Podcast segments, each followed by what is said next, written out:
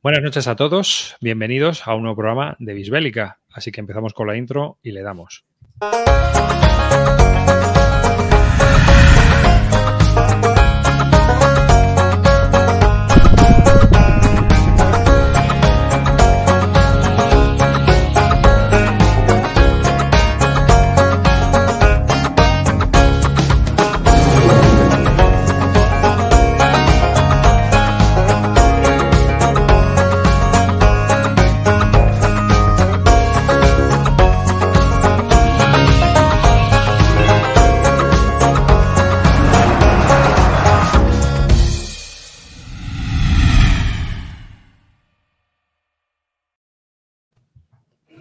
Un saludo de quien nos habla, David Arribas. Bienvenido a un nuevo programa de Bisbélica, este programa dedicado a los Wargames y a toda la gente que eh, está interesada en este pequeño mundillo. Conmigo tengo, por supuesto, a Calino. Muy buenas, chavales. Otra noche aquí. Ya estamos de vuelta. Hoy no viene el falsante de la SL. Hoy por fin tenéis un programa como Dios manda. A Roy Celacanto. Aquí estamos, buenas noches a todos. Este no es el mejor día para empezar a hacer un podcast de Wargames, pero bueno, vamos a intentar distraeros un rato y, y pasarlo bien. Y bueno, hoy no tenemos con nosotros a Río Salido porque está de viaje, así que eh, nos vais a tener que aguantar a los tres, nada más. Y no hablaremos de juegos de 20 planchas de counters ni 300 páginas de reglamento. Bueno, veremos qué hacemos. Así que tenemos una pata coja hoy de la silla. Y bueno, por lo demás, pues aquí estamos con vosotros. Tengo aquí a la gata que estaba haciendo ruiditos. Perdón si lo oís. Y bueno, por lo demás, pues nada, vamos a comenzar este programa. Primero, pues dando todas las gracias a Xavi Garriga porque ha sido uno de los programas más escuchados, es uno de los programas que está siendo más vistos y la verdad es que ha funcionado bastante bien el traer a un invitado de esta categoría a, este pequeño programa. Así que la verdad es que nosotros estamos muy contentos, yo creo que él se sintió muy a gusto estuvo también y estuvimos hablando pues como una con él como un aficionado más. Encima pues nos dio varias exclusivas y nos contó un poco del proceso eh, que hay a la hora de, seleccionar juegos y de hacer los juegos, los Wargames en Debir. no sé, vosotros yo creo que también, ¿no? Muy contentos con... Eh, pues sí, una charla con un amigo, más que un, editor o no, nos contó sus, sus cosillas, nos, muy a gusto. Se le vio cómodo también a él, que para nosotros también era importante, es la primera vez que hacemos algo así. Yo creo que fue bonito para todos, a mí me gustó. Alguien nos dijo en Twitter que, estaba escuchando el programa y que al final Javi, Garrida preguntaba a los demás que preguntaba por juegos en vez de estar él hablando de sus juegos. Entonces, que bueno, que por lo menos se le veía cómodo. Y, a la gente le ha gustado, ¿no? Nos han pedido más de esto. Lo pasa sí, sí, eh, tenemos, tenemos varios comentarios. Esperar porque voy a poner aquí, a ver que tengo lo del formulario aquí. Tenemos aquí este formulario que veis en el QR, que son los premios Barton, que, bueno, pondré el formulario, está el formulario en nuestro grupo de Telegram también y lo colocaré, mira, voy a ponerlo ahora mismo aquí también en el chat para la gente que está ahora mismo, eh, para que podáis votar los premios a los Award Bartons que vamos a hacer, pues el próximo día que esté Río Salido con nosotros, lo vamos a hacer. Y bueno, pues son votaciones, va a haber, pues nosotros comentaremos nuestros juegos, claro, un poco como lo que hacemos en Bislúdica con los premios Calvo. Y bueno, pues eh, aquí hablaremos también un poco de lo que habéis votado vosotros. De momento va la cosa muy repartida, no voy a adelantar nada, ni de la encuesta que hemos realizado, ni de los premios. Yo creo que el día que hagamos los premios, pues hablamos un poco de todo y hacemos valoraciones, ¿vale? Y también los comentarios que nos estáis enviando, que la verdad yo os lo agradezco mucho, ¿no? Hay veces que pedís cosas que son imposibles, pero aún así lo agradezco porque me sirve para ver el pulso de cómo está nuestro programa y qué cosas necesita o qué cosas hay que clarificar. A veces hay que explicar las cosas un poco de más. Eh, así que o sea, os pido por favor que votéis y que, bueno, pues eh, es muy divertido, yo creo, participar y por lo menos formar parte de esta pequeña comunidad. A todo esto, acordaos que también tenemos un grupo de Telegram, el de Bisbélica, que ya está abierto al público y que podéis participar allí y que, bueno, pues eh, es un grupo, pues eso, en el que charlamos, ¿no? Hoy se ha charlado mucho de, de, esto que ha ocurrido esta madrugada, ¿no? La invasión rusa de Ucrania. Así que, pero en general se suelen hablar de juegos y lo que se suele hacer es animar a la compra. Habitualmente ese es nuestro cometido, ¿no? Animaros a que compréis. Parecemos la teletienda últimamente. Mira, se acaba de suscribir una persona al, al, al Twitch y dice, para que Calino se compre los italianos. Hay mucho cachondeo con eso, sí. Es lo único que me queda, ¿eh? es lamentable decirlo, pero de todo lo que hay a la venta, solo me faltan los italianos. ¿eh? ¿Cómo que solo te queda eso? Por lo que estás oyendo. ¿Pero te has comprado hay... el Refactory? Sí. ¿Y, y qué más? ¿Y el, el Janks también? El Janks llega, está, sale ahora de fábrica, llegará en dos meses y también caerá. Hmm. Bueno, pero le estás dando, ¿no? Estoy dando mucho. Pues ya está. Luego, luego, luego hablamos, pero ya lo veréis, sí.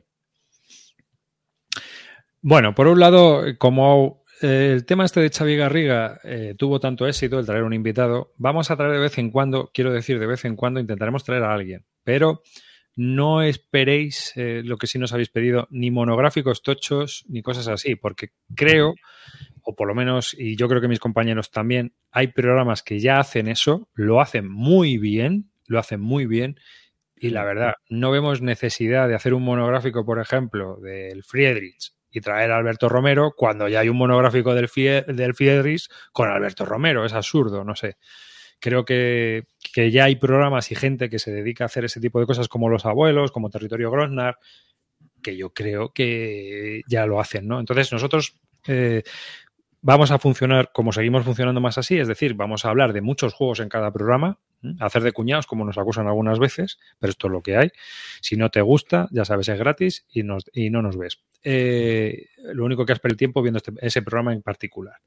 Pero la idea es mantener este, este tipo de, de, podcast, que yo creo que, que, a nosotros es lo que nos gusta. Entonces, también hay que hacer lo que nos gusta. Eso no quiere decir que a lo mejor hagamos alguna cosa un poco más específica, pero en principio no la esperéis. Yo creo que vosotros también estáis de acuerdo con esto, ya lo hemos sí. hablado alguna vez. Pero, sí, sí, sí, sí, Y al final. Y aparte, ahí... los, los, temas de los que podemos hablar son limitados, porque somos cinco, mm. cada uno controla de un tema, pero podemos hablar pues, cinco o seis monográficos, pero ¿qué vamos a hacer? No nos vamos a poner a hablar de guerra naval y ponernos a buscar bibliografías, que ni de broma.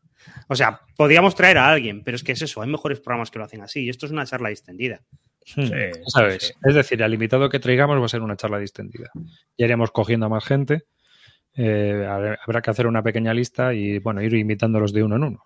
O sea, Aparte que, que, creo que hemos encontrado la forma también de, de, hacer algo, ¿no? Creo que con el tiempo empezamos con algo sin tener muy claro cómo hacerlo y poco a poco se va, se va ordenando solo y se va haciendo una especie de, de charla distendida en la que nos vemos los, todos los cómodos. No sé, yo creo que vamos por ahí lo que nos apetezca cada día también, ¿no? Hmm. Sí, yo creo que es así. A ver, que vamos por partes. Bueno, pues ya hemos dicho lo de los premios y tal. Y vamos a pasar a nuestra Academia SL. ¿Cómo lleváis lo de la Academia SL? Pues súper bien, la cosa funciona. Eh, bueno, no voy a repetir todo lo que, sabe, lo que ya sabemos, tampoco quiero ser pesado, pero estamos súper contentos. Yo particularmente estoy jugando un montón, eh, estoy intentando jugar una partida en físico cada día y por las noches, pues, muchas de las cosas que hago o las emitimos por aquí o son para intentar entender las reglas para, para poder eh, luego enseñarlo más adelante, ¿no? Pues simplemente, bueno, para no ser, para no alargarme mucho con esto, al final hablamos mucho de ASL, eh, simplemente decir lo que está haciéndose ahora mismo. Estamos enseñando el SK2. Hay gente que está con un poco de lío, se cree que la academia está cerrada. No, no está cerrada. Puede apuntarse todo el que quiera a la academia. El asunto está en que cuando abrimos inscripciones para poder hacer una partida multijugador, tenemos que poner un cupo de personas porque se nos llena y no somos capaces de buscar tanta gente. Por lo tanto, ahí sí cerramos y dejamos un número limitado de gente que puede jugarla. Pero se vuelve a abrir otra vez eh, la opción de apuntarse, como está ahora mismo, ahora mismo está, está abierta la opción de apuntarse a, aprender con el SK2. Y la idea es que ahora vamos a hacer varias jornadas jugando al SK2. Vamos a estar varias veces dándole a, a eso y a seguir jugándolo, ¿vale? Y a seguir jugando sin añadir nuevas reglas y nuevas cosas. Entonces, bueno, eh, todo el que quiera, o bien por pues, que se ponga en contacto, o bien con Amarillo, o bien conmigo, en el Twitch eh, o en el, incluso en el Twitch de Bisbélica, hay un correo que, al que podéis escribir, que lo tenéis también en el Twitch, no lo recuerdo, y desde ahí podríais jugar. O sea, vais a, es, es la misma, la misma fórmula, un profesor, dos alumnos, y en este caso sí que es verdad que como hemos incrementado ya la dificultad, estamos en algo un poco más complejo, es posible que tengamos menos profesores y juguemos de manera diferente. Igual metemos dos, jugadores, con un, con un bando contra otros dos de otro bando y un profesor gestionándolo. Pero vamos a intentar que ahora vamos a jugar durante varias jornadas, varias, varias semanas, diferentes escenarios. Se propondrá el escenario, se propondrán fechas por mediación de un doodle que hace, hace amarillo. La fecha más votada es la que se juega y una vez que se juegue esa volveremos a hacerlo y así repetidas ocasiones hasta que veamos que podemos dar un paso más y ya entrar en tanques o en el SK3, ¿vale? Pero esa es la idea. Y bueno, seguimos con el objetivo de que esto termine en una partida en las batallador. Luego hablaremos de ellas también, pero estaría chulo eh, terminar pues con una partida todos los que vayamos y estemos dentro de la academia a, esa, a esas jornadas y jugar allí una partida como veamos, un formato moviéndolo entre todos y viendo a ver qué, cómo rematar, ¿no? Pero hacerlo entre todos y los que podamos estar allí en físico. Pues nada, seguir así. A mí, mira, hay una cosa que, que yo veo creo que habéis creado una comunidad acojonante de gente interesada en ir haciendo cosas. Hmm. Espero que el año que viene que decidéis hacer otra cosa, que la gente también se apunte, la gente que está ahora, pues digáis, yo qué sé, no sé, Combat Commander Pacific, por ejemplo, ¿no? Hmm. Que la gente se apunte a jugar y, que participe de esta comunidad. A mí me parece uno de los movimientos más interesantes que he visto en el mundo lúdico en los últimos años, de verdad. ¿eh? Sí. Y más que nada por, la energía y por las ganas que, veo con la gente. Y la verdad, no os van a dar ningún premio a ninguna de estas asociaciones que dan premios a las personalidades lúdicas del año, pero el mío os lo merecéis. Tú y Amarillo, la verdad. Y bueno, y Franjo, y toda la gente, y Ángel, y mm. toda la gente que participa y que altruistamente da su tiempo para enseñar a los demás a jugar un juego y, y que la gente se anime, que participe, que se movilice esa comunidad. O sea que Fíjate que yo soy un tío muy pues para estas cosas y os doy la enhorabuena, de verdad. Mira, te agradezco con la misma. Nos lo ha dicho más gente y yo tengo que decir que esto está saliendo así precisamente por lo que estás diciendo. Se ha creado una comunidad, tanto de profes, alumnos, gente, eh, gente del mundillo, además, que, lo ha movido, que le, ha gustado la iniciativa. Y ya no solo nosotros, creo que esto puede ser una forma de que otros también cojan mm, el testigo y hagan cosas similares. De hecho, ya nos consta que, en Estados Unidos ha empezado con otra academia también, de ASL. Y, bueno, empezamos ya el año pasado con lo que se hizo de grandes campañas. El resultado fue muy bueno, pero fue muy corto porque no, lo expandimos, eso fue culpa mía. Vino, vino, vinieron fechas complicadas y no pude continuarla. Pero es verdad que tal y como ha salido esto y con la respuesta que estoy viendo de la gente, es algo para, para seguir haciéndolo, incentivarlo y, seguir movilizando. De hecho, me consta que eh, se está haciendo otra academia para enseñar el Help, help Arrives. Hmm, eh, y, bueno, no, no, lo hemos hablado con ellos, no, no, no fue algo coordinado, pero está guay que estas cosas se estén moviendo y que, y que aprendamos mucha gente junta para un juego que, que tiene su complejidad y que haya una respuesta como la que está viendo. Yo estoy, vamos, encantado y me ha encantado lo que, lo que se está haciendo. Me está encantando la respuesta de todo Dios. Es que para Wargames esto está estupendo, porque hay muchísima gente que lo que le tira baratas precisamente es que aprender tú solo es muy difícil. Entonces, si hay mucha gente jugando un día concreto, tú ves viendo qué es lo que están haciendo y ves cómo es un ejemplo de partida, es que eso te tiene hecho muchísimo, muchísimo, muchísimo, muchísimo. Hmm. Sí, sí, sí. No puedo decir más. Quiero decir, me lo, digo cada vez que estoy que estamos en un directo o lo que sea. Se ha hecho un grupo de Telegram que en, en dos días tenía 100 personas. Y la respuesta ayer se hizo el doodle para ver cuántas personas se apuntaban a, a la SK2 y ya teníamos, en cuestión de horas, había 30 personas. Es algo que ya lleva amarillo y yo creo que ya, pues no sé cuántos andarán, 50, 60 personas habrán apuntado ya. Entonces, está siendo una, una, una gozada de, en todos los aspectos, pero positivo totalmente, eh, tanto para nosotros que lo estamos moviendo como para los que están participando en ello. O sea, está siendo muy chulo, muy chulo. Sí. Pero bueno, que, yo encantado, ¿eh? Además de. Eh, es verdad que, se está acentuando todo en la figura de amarillo y de mí, pero insisto, aquí hay más gente que, desde el principio ha puesto su granito y están todos ahí metidos. O sea que eh, Franjo, César, Eligio, que anda por aquí, el mismo Río, que también nos echa un cable, y todos los profes, los 25 profesores o 28 profesores que hay por ahí inscritos, vamos, y bueno, y todos los alumnos. Nada, gracias a todos, de verdad, que está siendo una gozada. No quiero ser pesado, que ya está dicho. Pues ya está. Pues nada, enhorabuena, os lo merecéis. Eh, mira, cuéntanos lo de las batalladores, venga. Vale, pues mira, esto ya hay fecha, 3, no, 4, 5, 6 de noviembre.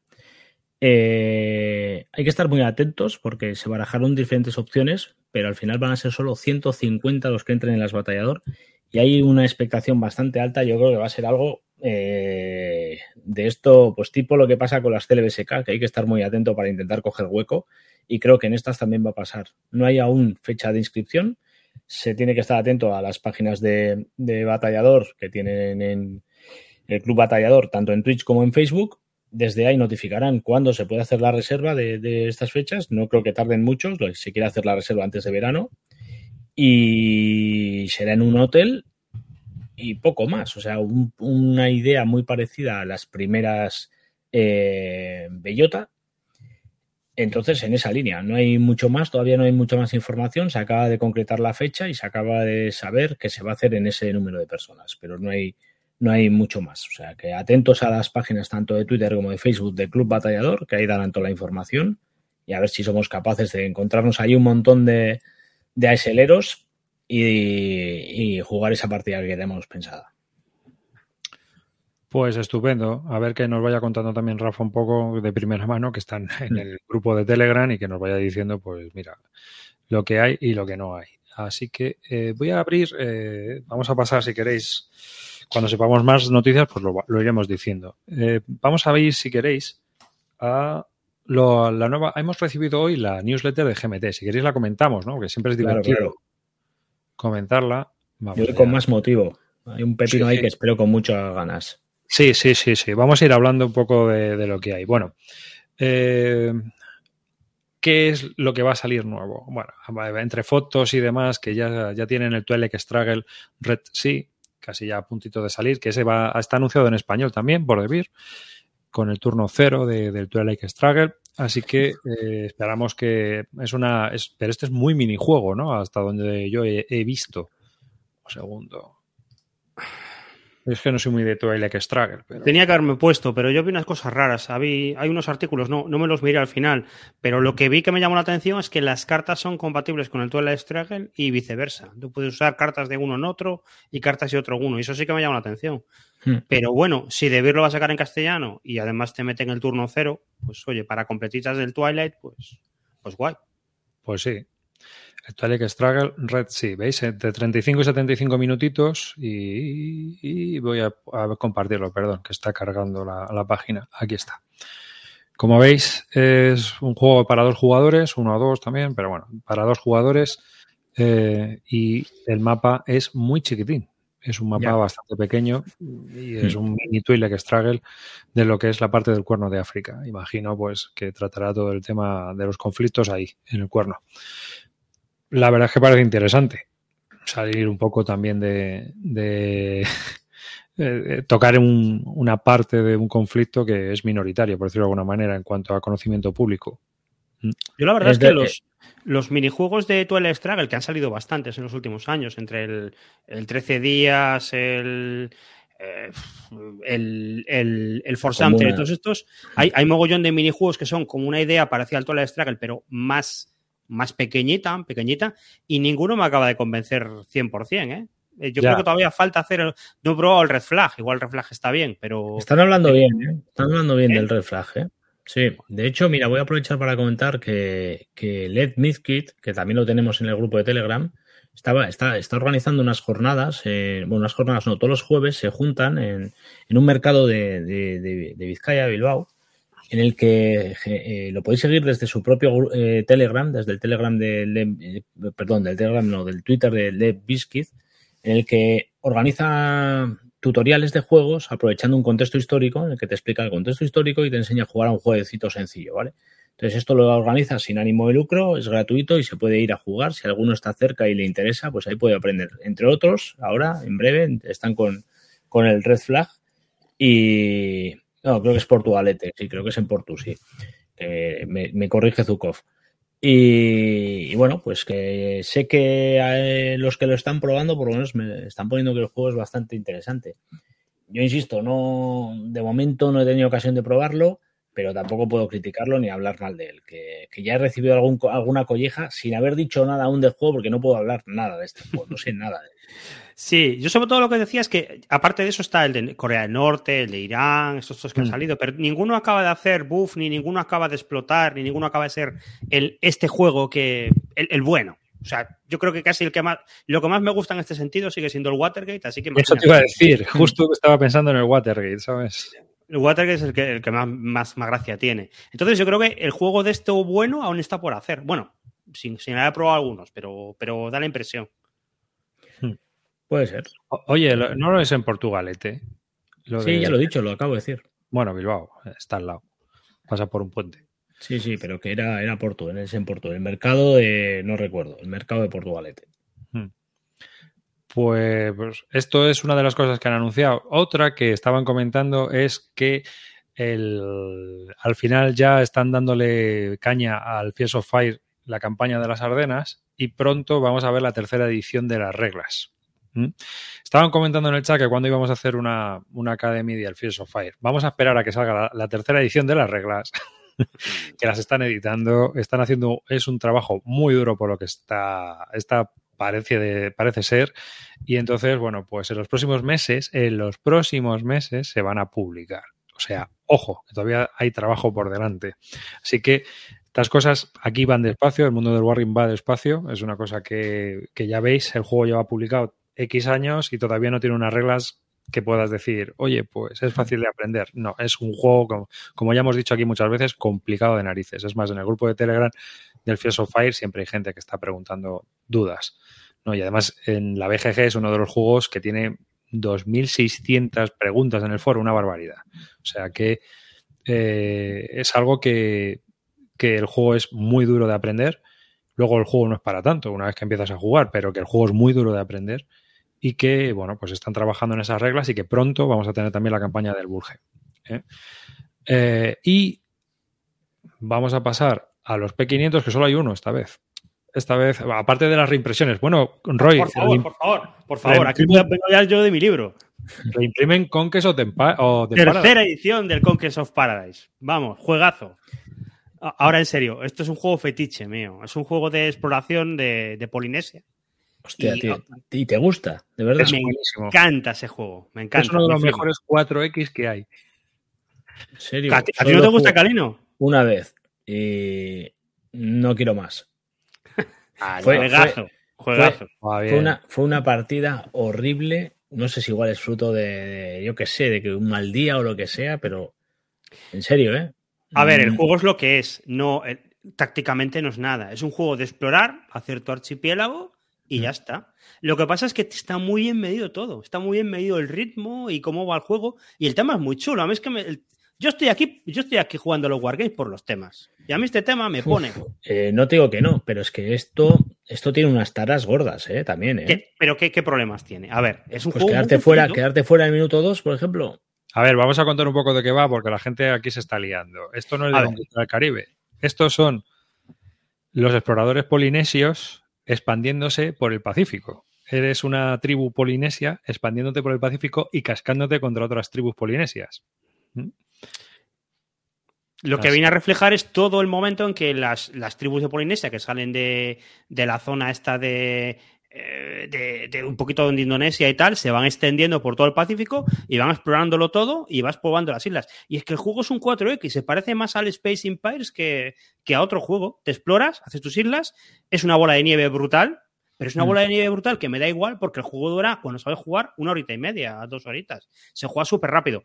Y tiene una cosa que me encanta, que es que el típico rollo de estos juegos de un turno más y, y, ataco, un turno más y ataco, un turno más y ataco. Aquí no hay un turno más. Aquí en el momento que tú dices un turno más y ataco, se acabó el juego. Y eso me, me encanta. Cada vez que, que, que, que, enseño este juego, lo explico, lo hago y la gente dice, pero, pero ya acabó, pero ya acabó, no puede ser. Entonces, yo entiendo todo, todo lo que tú dices, Carino, pero es que el juego dura tan poco y va tan a piñón que es que me da igual, me da igual. Me Hora y media. está muy bien. Hora y media, tío. Piénsalo. Hora y media, dos horas. En hora y media. De tres a cuatro jugadores. No, a mí me, me, gustan mucho los 4X, tío, pero reconozco que en este se me hace bola. Pero un 4X en hora y media, tío, ¿qué le vas Mira, a pero, pedir? Pero es que a mí no me importa que dure más. Eso yo no veo un problema, eso va a empezar. A mí que dure hora y media, pero me de, a mí me, sinceramente, creo que hay otros que lo hacen mejor. Una sola partida este juego, insisto, ¿eh? una sola partida, pero no, no me han quedado ninguna gana de repetir. Pero si tienes tecnología, si puedes cubrir el hula hop y el surf. Sí, sí, sí, sí, Creo, creo que, creo que en el, en el, eh, en el SIA también tienes todo eso, por ejemplo, SIA. Por poner un ejemplo, y no es el mejor, ¿eh? Pero SIA no dura hora y media. Ya, pero eso no es problema. Si a mí el juego me gusta, no me importa el tiempo. Pero en este caso, eh, para mí tiene un montón de taras. No me gustó en absoluto. Yo lo tuve, lo vendí, pero lo mismo le cliente un día de estos, ¿eh? Yo, yo eso, uno de los poquitos juegos, yo también soy muy mercenario y voy vendiendo y cogiendo, pero por alguna razón este juego me lo quedé y, ahí sigue. Yo creo que es el juego más antiguo que tengo de. pero más que nada porque es un 4X que puedes jugar en hora y media, tío. Y la verdad es que cada vez valoro más este tipo de cosas, ¿sabes? Porque vas al turrón no tortugueas porque no te da tiempo y ya está. No es acumular aquí un Tuelec Imperio ni lanzar luego todo ahí. aquí no, se puede acumular porque se acaba el juego. Oye, pero la gente sepa lo que se está comprando. Es un juego de explorar que tiene bola de nieve y que los combates estiras un dado y con un 5 o 6 haces una baja. aquí no, no hay sutileza ni nada así. Sí, sí, no, Para lo bueno y para lo malo, la descripción del juego es la acaba de dar Roy. Sí, sí. Esto te puede encantar como a mí o te puede no gustar como a Calino, pero, pero es lo que hay. Sí.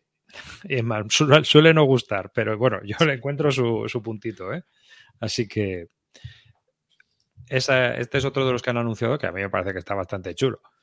¿eh? Sí, aparte no sé qué habrán hecho. Yo tengo la primera edición todavía, pero la segunda me tiene una caja más grande. Eh, cambiaron los colores porque los colores la primera edición no se distinguían unos de los otros y, yo creo que, ha ido la cosa bastante mejor. Eh, entonces, y la tuve la primera edición y dije, va, lo voy a vender cuando ya anunciaron la segunda, que cambiaba cosas y tal, y ya lo pillaré, pero ya por pereza no lo he pillado.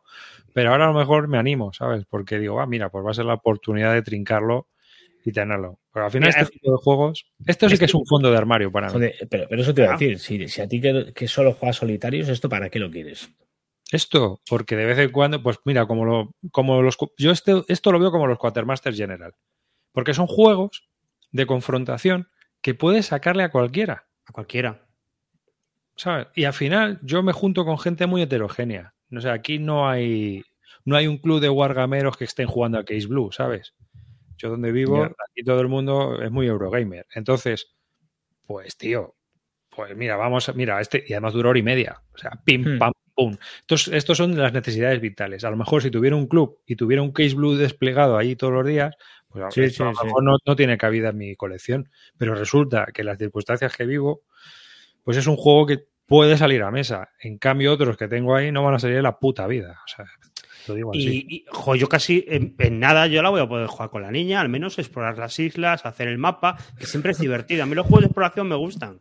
¿Tú crees que esto lo puedes jugar con la niña, en serio? En la parte de que sí. Sí, esto es muy sencillo. En nada. Y fíjate, una cosa que habla a favor del juego. Tiene tres ediciones. ¿Cuántos juegos ha sacado GMT de este estilo y que luego no, nunca los ha vuelto a reeditar. Este a mí me llama la atención. Quiero pensar que se edita porque, porque se hacen cuatro copias, porque si no, en serio que no le encuentro la lógica que, sea, que este juego tenga tres ediciones, tío. Y otros juegos de, de GMT con una los han vendido, los han saldado ya. No entiendo. Pero bueno, venga, venga agotarlos en las tiendas ahora. Que, no lo critico, ¿eh? Todo lo contrario. ¿Se puede encontrar todavía? Yo creo que no. Yo creo que no. Yo bueno, creo que no. Yo, yo bueno, un año, igual, hasta hace un añito igual, sí, puede ser. Yo creo que esto va al P500 y ya está, no es, no es muy, muy, eh, vamos. Eh, Siguiente, P500. Esta es eh, para mí el plato fuerte de, la newsletter, que es ni más ni menos que un juego de un autor español, que es el Cuyus Reyo, la guerra de los 30 años, de 30 Years War, de Paco Gradaille. ¿Mm? Eh, nuestro querido Paco, que está en nuestro grupo de Telegram, así que un saludo y enhorabuena, porque es un oyente que nos sigue y le encanta el programa. Así que Cuyo Rayo de 30 Years Wars. Es un juego operacional de toda la guerra de los 30 años con un montón de escenarios. Se pueden jugar escenarios o puedes jugar toda la campaña de la guerra a lo bestia. Es obviamente una campaña que puede empezar de una manera y puede acabar de otra. En 30 años aquí sí que pueden pasar muchas cosas y no tienen por qué ser las históricas. Así que, pero tiene un montón de escenarios, como viene colocado, que, bueno, voy a poner una foto del mapa de playtesting, que no va a ser el mapa final, pero bueno, que es un mapa que, que, que se han currado para, para, que la gente vea con lo que están jugando ahora y tal. Y que, bueno, pues es toda la zona de la guerra de los 30 años, 1618-1648. Tiene varias cosas interesantes, porque este juego lo hemos probado, lo hemos probado en Basal. ¿Vosotros también lo habéis probado? Sí, sí, yo he jugado un montón de partidas a esto. Tú ya has jugado un montón de partidas, yo solo he jugado una. Y una, una cuando todavía estaban Sí. Cuando todavía no le habían metido mano del todo, ¿vale? Eh, y bueno, pues tiene cosas curiosas, muy llamativas. La primera de ellas es que los turnos son de un año. Directamente, cada turno es un año. Y las unidades mueven mogollón. Es decir, puedes hacer una campaña muy bestia.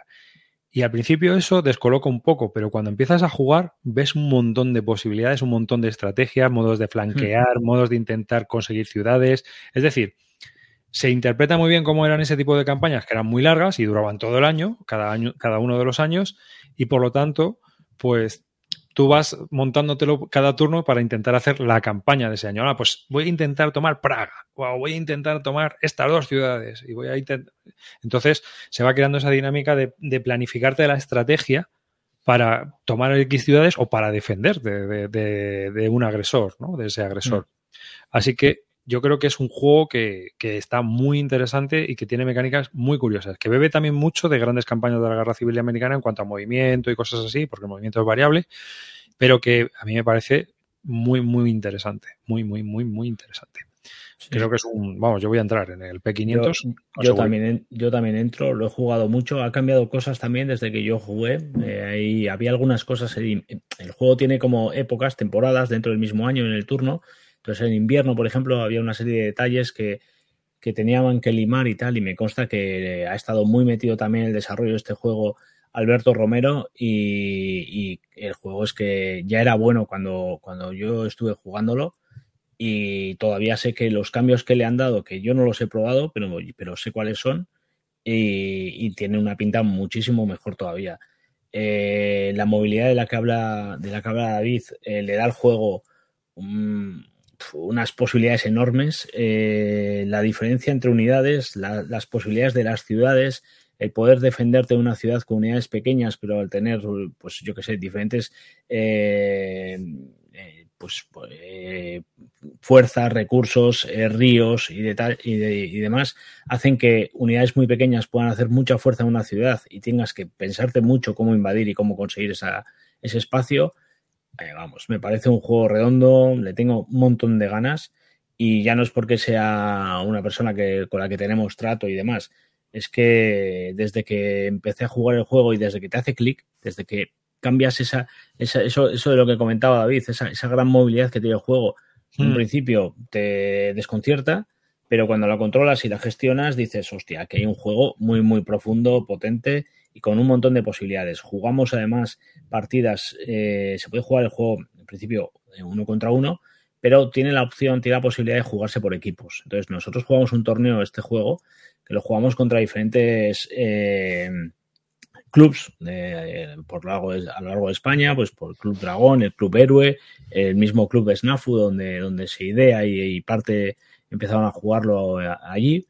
Y estuvo, estuvo una, fue una goza de torneo porque encima cada jugador, cada partida, siendo un escenario pequeño, se jugó de una manera muy diferente. O sea, las opciones fueron muy, muy, muy diferentes y partidas muy diferentes unos contra otros. No tenía nada que ver una partida con la siguiente. Cuando decías, mira, pues este, esto, esto ha molado, vamos a intentar hacerlo, tú lo hacías y cambiaba totalmente el, eh, el juego, ¿no? Y vamos, eh, desde mi perspectiva, tener mucho, eh, tener este, este juego en, en vista porque creo que va a ser un juego que va a dar mucho que hablar. A mí me ha encantado y estoy deseando que llegue. Sí, sí. Yo sí, no he jugado, pero, pero hay muy poquitos juegos de esta época. O sea, de, de que, te, que, sea la guerra en total. Hmm. Yo me acuerdo sí, del sí. antiguo. El Amarty Fortress, igual, o algo así, pero, pero no recuerdo. Es que es una época eh, muy concreta, muy difícil de simular todo lo que pasa aquí, porque hay muchísimos a mí, vaivenes. Entre a mí, a ver, están preguntando, a mí me parece muy complicado. No me pareció complicado. No, no es complicado. No es al, principio, al principio sí que tenía. Eh, los cálculos eran un poco más. más, más sí que rompe ciertos paradigmas y, y, innova en ciertas cosas. A mí me parece muy original el sistema que he integrado. Que ahora, me gustaría hablar de, de, esos temas. Pero creo que el juego como operacional de la guerra de los 30 años y el trabajo que le están metiendo al juego, que le están metiendo un curro de narices. Hmm. Sí. ¿eh? Porque Paco tiene, tiene una virtud y es que es bastante accesible en cuanto a las críticas. ¿Mm? Me gustaría hablar de eso un poco más tarde. Eh, entonces, eh, este juego, que, que, la verdad a mí me parece estupendo que, que, se publique también por GMT, por la calidad con la que va a salir, porque va a tener un acceso internacional ya de primeras y porque, bueno, al final este tipo de juegos, si tiene una salida en inglés, pues luego a lo mejor incluso es más fácil que lleguen en, en español, ¿no? Aunque realmente aquí solo van a ser necesarias las reglas. El resto sí. del juego es totalmente... Es independiente. Jugable. Es independiente, ¿no? Y tenéis en Mesa de Guerra, en el canal de Mesa de Guerra en YouTube, tenéis un tutorial en el que el autor pues juega una partida para enseñarlo. Aunque bueno, no sabemos en qué estado de la, yo no recuerdo yo ahora en qué estado de reglas estaría en ese momento, porque sí que han ido cambiando muchas cosas. En fin, que es un juego que, que es bastante interesante. Del resto de la, del resto de la web, eh, o sea, de, de GMT, de lo que estábamos mirando. Eh, yo no veo ya así nada más interesante, la verdad. No veo que haya más cosas. Estaban comentando, bueno, que ya han enviado el Pacific War, que ya estaban enviando tal, y que en la próxima newsletter van a anunciar un dual pack de otra serie operacional que tienen, que la verdad es que no sé cuál puede ser. Yo tampoco. Pero Yo un dual ¿no? pack es, es una reimpresión de juegos antiguos. A mí no se me ocurre qué. A no ser que sea algo, pero es que algo que no hayan sacado, porque si no dirían de una serie que ya hemos, no sé, no, no, no han dado muchas pistas y aquí sí que saber el cuñado total. Lo único que se me ocurre es el Clash of Giants antiguo, que eran dos juegos de la Ah, Primera Guerra. Mundial. Pero es lo único. Sí, pero yo, yo en su día hablé, hablé con esto de con el chat de GMT, me dijeron guay, guay, guay, eso es una buena idea, pero como luego Terraizer sacó el, el Clash of Giants de la Guerra Civil y no tuvo ningún éxito, yo pensé que lo habían dejado durmiendo. Entonces, no sé, a saber. La verdad es que los dual pack y los tripack, como está diciendo Guillero, son, son un pepinazo para entrar en una serie de narices, porque tienes un montón de material por un precio bastante accesible. ¿eh? Mira, otra cosa que dicen en el newsletter es que ya está en impresión el dual pack de Musket and Pike. Que joder, yo llevo esperándolo años. Sí, es verdad. Sí, sí, sí. Ese es el juego. Además, son un chorrón de batallas también. 11 Chorrón de batallas. batallas. Si es que con un juego de esos, tío, tienes para entretenerte un montón. Joder, solitario, yo- yo ahora estoy ¿eh? Yo ahora estoy jugando al Men of Iron, he vuelto a desplegármelo y me lo estoy pasando pepa. Aparte es, hoy me apetece la guerra de las rosas, mañana las cruzadas, mañana no sé qué. Te despliegas y aparte es un juego rapidito de jugar. De puta ma- muchísimo material. Del cuyo se estaban comentando en el chat que si se podía jugar en, en solitario. Mm, no, yo no. no, Es un juego con faroleo, mucho movimiento, mucha movilidad. No sé. No sé. No, yo tampoco lo veo. O sea, no. Ah, bueno, mira. Sí, comenta lo del, lo del Do It. Sí, bueno, aprovecho para comentar. eh, bueno, de hecho, mira, he estado esta semana, me llamó, me llamaron de del podcast o del Twitch de, de Mishi, que iban a entrevistar a Duit para hablar de Wargames y bueno, pues como tampoco controlaba mucho, me pidió pasarme por allí y estuvimos hablando, charlando con él. El lunes sacan los dos Downfall, el Downfall de, de Third Rage, el nuevo, el de Segunda Guerra Mundial, y el otro Downfall, que no recuerdo el nombre ahora mismo, que, que sobre la Primera Guerra Mundial, que es el original, ¿vale? Un juego que ya en su momento sacó su propio diseñador, sacó unas pocas copias, creo que 100, y el juego, la verdad es que, bueno, eh, tenía bastante buen, buen nombre, a la gente le gustaba y tal. Downfall of, of the Fall of Empires, exacto. Y, y bueno, que ha gustado mucho, que te- lo puso, lo están moviendo bastante, es de Víctor Catalá. Y sale este lunes con la opción de comprar los dos juegos con un pack con ambas, ambos eh, tapetes en neopreno o comprar los juegos de manera individual, ¿vale? Creo que ambos juegos salían a un precio bastante atractivo con el tapete, creo que eran, rondaban los 150 euros, no recuerdo de cabeza, pero lo podréis ver el lunes, ¿vale? Eh, estos juegos yo, eh, orientados a gente tanto que quiera acceder a juegos eh, sencillos y que, que no tenga experiencia en Wargames, como aquellos que estén interesados y les pueda gustar un juego que se pueda jugar relativamente rápido, el primero en dos horas, el segundo en tres horas, más o menos, es lo que nos comentó. se implementan de manera muy interesante ambos juegos y, aunque son dos conflictos totalmente diferentes, las pequeñas reglas hacen mención a esos pequeños cambios y hacen que los dos juegos tengan una sensación completamente opuesta. Eh, ya os comentamos que las Bellota fueron dos juegos que estuvieron rompiéndolo allí. Yo creo que fueron los dos juegos que más eh, dieron que hablar. Tuve la suerte de que, aunque yo no los probé, mis, mis compañeros de los bárdulos estuvieron jugándolos ambos, bueno, ya, ya habíamos jugado al Dawnfall of Empires, eh, tenemos una copia, ya lo habíamos jugado y, y es un juego que, que, nos gustaba, pero el Third Rage eh, parece ser que implementa una serie de reglas con Panzers y, y demás que, que hace que, con cuatro pequeñas mecánicas y cambios te dé una sensación totalmente opuesta. Es un juego muy interesante también.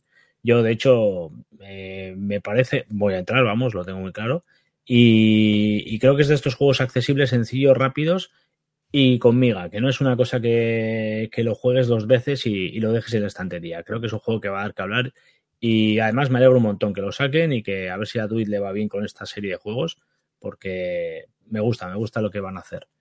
No lo hemos Aprovecho. Probado Dime. No lo hemos probado ninguno. Mm, yo no, yo no los he llegado a jugar. Yo el que tengo, bueno, el que he jugado, que es muy, muy similar, es el Lamps Are Going Out, también de Primera Guerra Mundial. Y las mecánicas, el mapa, todo es muy, muy, muy similar. No sé qué fue antes. Es más bonito. Sí. Bueno, eh, los dos son bonitos, yo creo. ¿eh? A mí me gustan ambos, ¿eh? No sé. Bueno. Pero bueno, eh, lo, que, lo que he visto y sobre todo porque los que lo están jugando son, me, me conocen perfectamente, saben lo que me gusta y habiendo jugado conmigo al, al, al Going Out, ya me decían que ese me va, me va a gustar también. Y estoy seguro que ambos tendrán algo que, me llame y que, y que me ponga el juego a buen nivel. Aprovecho también que van a sacar otro, que está ya el P500, el P180 en este caso, que es el Rommel que han llegado al ah. número, que han llegado al número. Yo, lo he pagado. Yo también, yo también número de copias. Se puede conseguir a precio desde descuento. Sí, hasta el 6 de, marzo, me parece, o algo así, se puede conseguir a precio de descuento. Sale por 69 euros sin el tapete. Pues... Yo es que pues a mí es que los tapetes. no. Empieza a ser un problema el tema de los tapetes. A mí me gustan, pero estoy con vosotros. ¿eh? Me parece algo innecesario y sustancial y que acumula mierda. Más y si hubieras trabajado 22 años en arte gráficas, sabes que mucha resolución no puedes poner ahí. Así que siempre va a ser peor que el tablero en cuanto a resolución. Más grande, más todo, pero. A mí el mayor problema es el espacio que ocupan. Demasiado. Si, estás, si dentro de la caja, pero es que no. No, a mí no me. El tapete lo puedes tener para un juego que te hmm. guste mucho y lo quieres tener en tapete. Pero si te vas comprando todos los juegos con tapete, ¿dónde acabamos? Que te tienes que comprar unos tubos para meterlos. Enormes. Eh, preguntan, preguntan, aprovecho todavía para, echar para atrás con el Downfall, preguntan si para un guargamero merece la pena. Yo no los he jugado. Es que no los hemos jugado. Pero, pero no, lo único que te puedo decir es por, por referencias. Demasiado que ya les hemos dado la promoción by the face. ¿sabes? o sea, ya que aquí cada uno que vaya a pescar. Yo no, me, no he visto ni las reglas. Así no puedo decir mucho más. Cuando vea eh, las reglas y vea el juego y tal, os digo, en cualquier caso, haceros a la idea. Juego sencillo, rápido y que representa la Primera Guerra Mundial. No, sería reseña con cero partidas, esto es reseña con menos dos partidas. claro, claro. Entonces, bueno, hay cada uno que, valore. Y el Rommel no sepa cuándo es, pero este sí que ya ha salido el, el, P180 este, pues poco le quedará ya para empezar a producir esto, ¿no? Me imagino que lo tendrán. De hecho, me comentó que tenían idea de sacar alguno más, ¿eh? De, de, de, Colombia. De Colombia. Tienen ellos la, patente, por así decirlo, de sacarlos en castellano. Y, bueno, parece que van por ahí. Y otro que van a sacar es, bueno, no sé si esto llamarlo Wargame o no, pero a mí me gusta la serie. Eh, ¿Cómo se llaman estos? Los Undaunted. Ah, el que sacan... ah, el Stalingrado. Sí, sí, pero, es un follón, ¿eh? Eso es un follón gordo, es ¿eh? Un monster. Sí, sí, sí. sí. Es un monster. O sea que Madre cuando lo he visto. Mira, el Rommel en septiembre parece ser que se, entrega. David, tú que te jugaste el Undaunted entero, ¿qué es lo que decías al final? Que lo habías jugado y que lo que te pasaba es que al acabar el juego no te gustaba lo que quedaba, ¿no? Que los escenarios ya no. Que para aprender sí, mientras ibas aprendiendo era divertido, pero después... Claro, porque tienes limitaciones. Entonces, por ejemplo, tienes un escenario donde los americanos no pueden usar no sé qué y los, los, alemanes no pueden hacer no sé cuántos o que tienen que ir a por la radio, pero los escenarios finales es un Battle Royale. Y, y, no hay chicha para un Battle Royale en ese juego. Claro, claro. Eso es lo que me pareció a mí. Yo me lo pasaba bien jugando los primeros escenarios, pero dije, uy, esto puede generar si, si no lo hacen bien. A ver, en la campaña pueden, pueden montarlo bien si lo hacen así si hacen que los bandos sean asimétricos, si hagan cosas diferentes. Yo, yo, veo que es un juego videojuego, o sea, en, el sentido de campaña. Como las campañas estas de los videojuegos donde tú vas avanzando, no tienes todas las posibilidades de tal, y ya al final hay un escenario de guerra total o de donde ya puedes hacerlo todo, ¿no? Como estos juegos de desarrollo de mm. construcción y que vas, vas cada vez teniendo más posibilidades, en otras te van limitando. Eso lo veo bien pero cuando ya te has acabado el juego, al final es una especie de legacy, ¿no? Hay mucha gente que se quejaba al revés, que decía, no, es que las siete, las siete primeras partidas son de entrenamiento, pues al final es lo más entretenido. Ya. Y, por ejemplo, en esta habéis jugado las expansiones de, no, África y tal. ¿Sabes qué pasa? Que yo he jugado tantas partidas que personalmente no le vi la estrategia y lo que hice fue volcarme al, al Combat Commander. Ya, es que estoy con vosotros. A mí parece, me parece que se diluye el juego.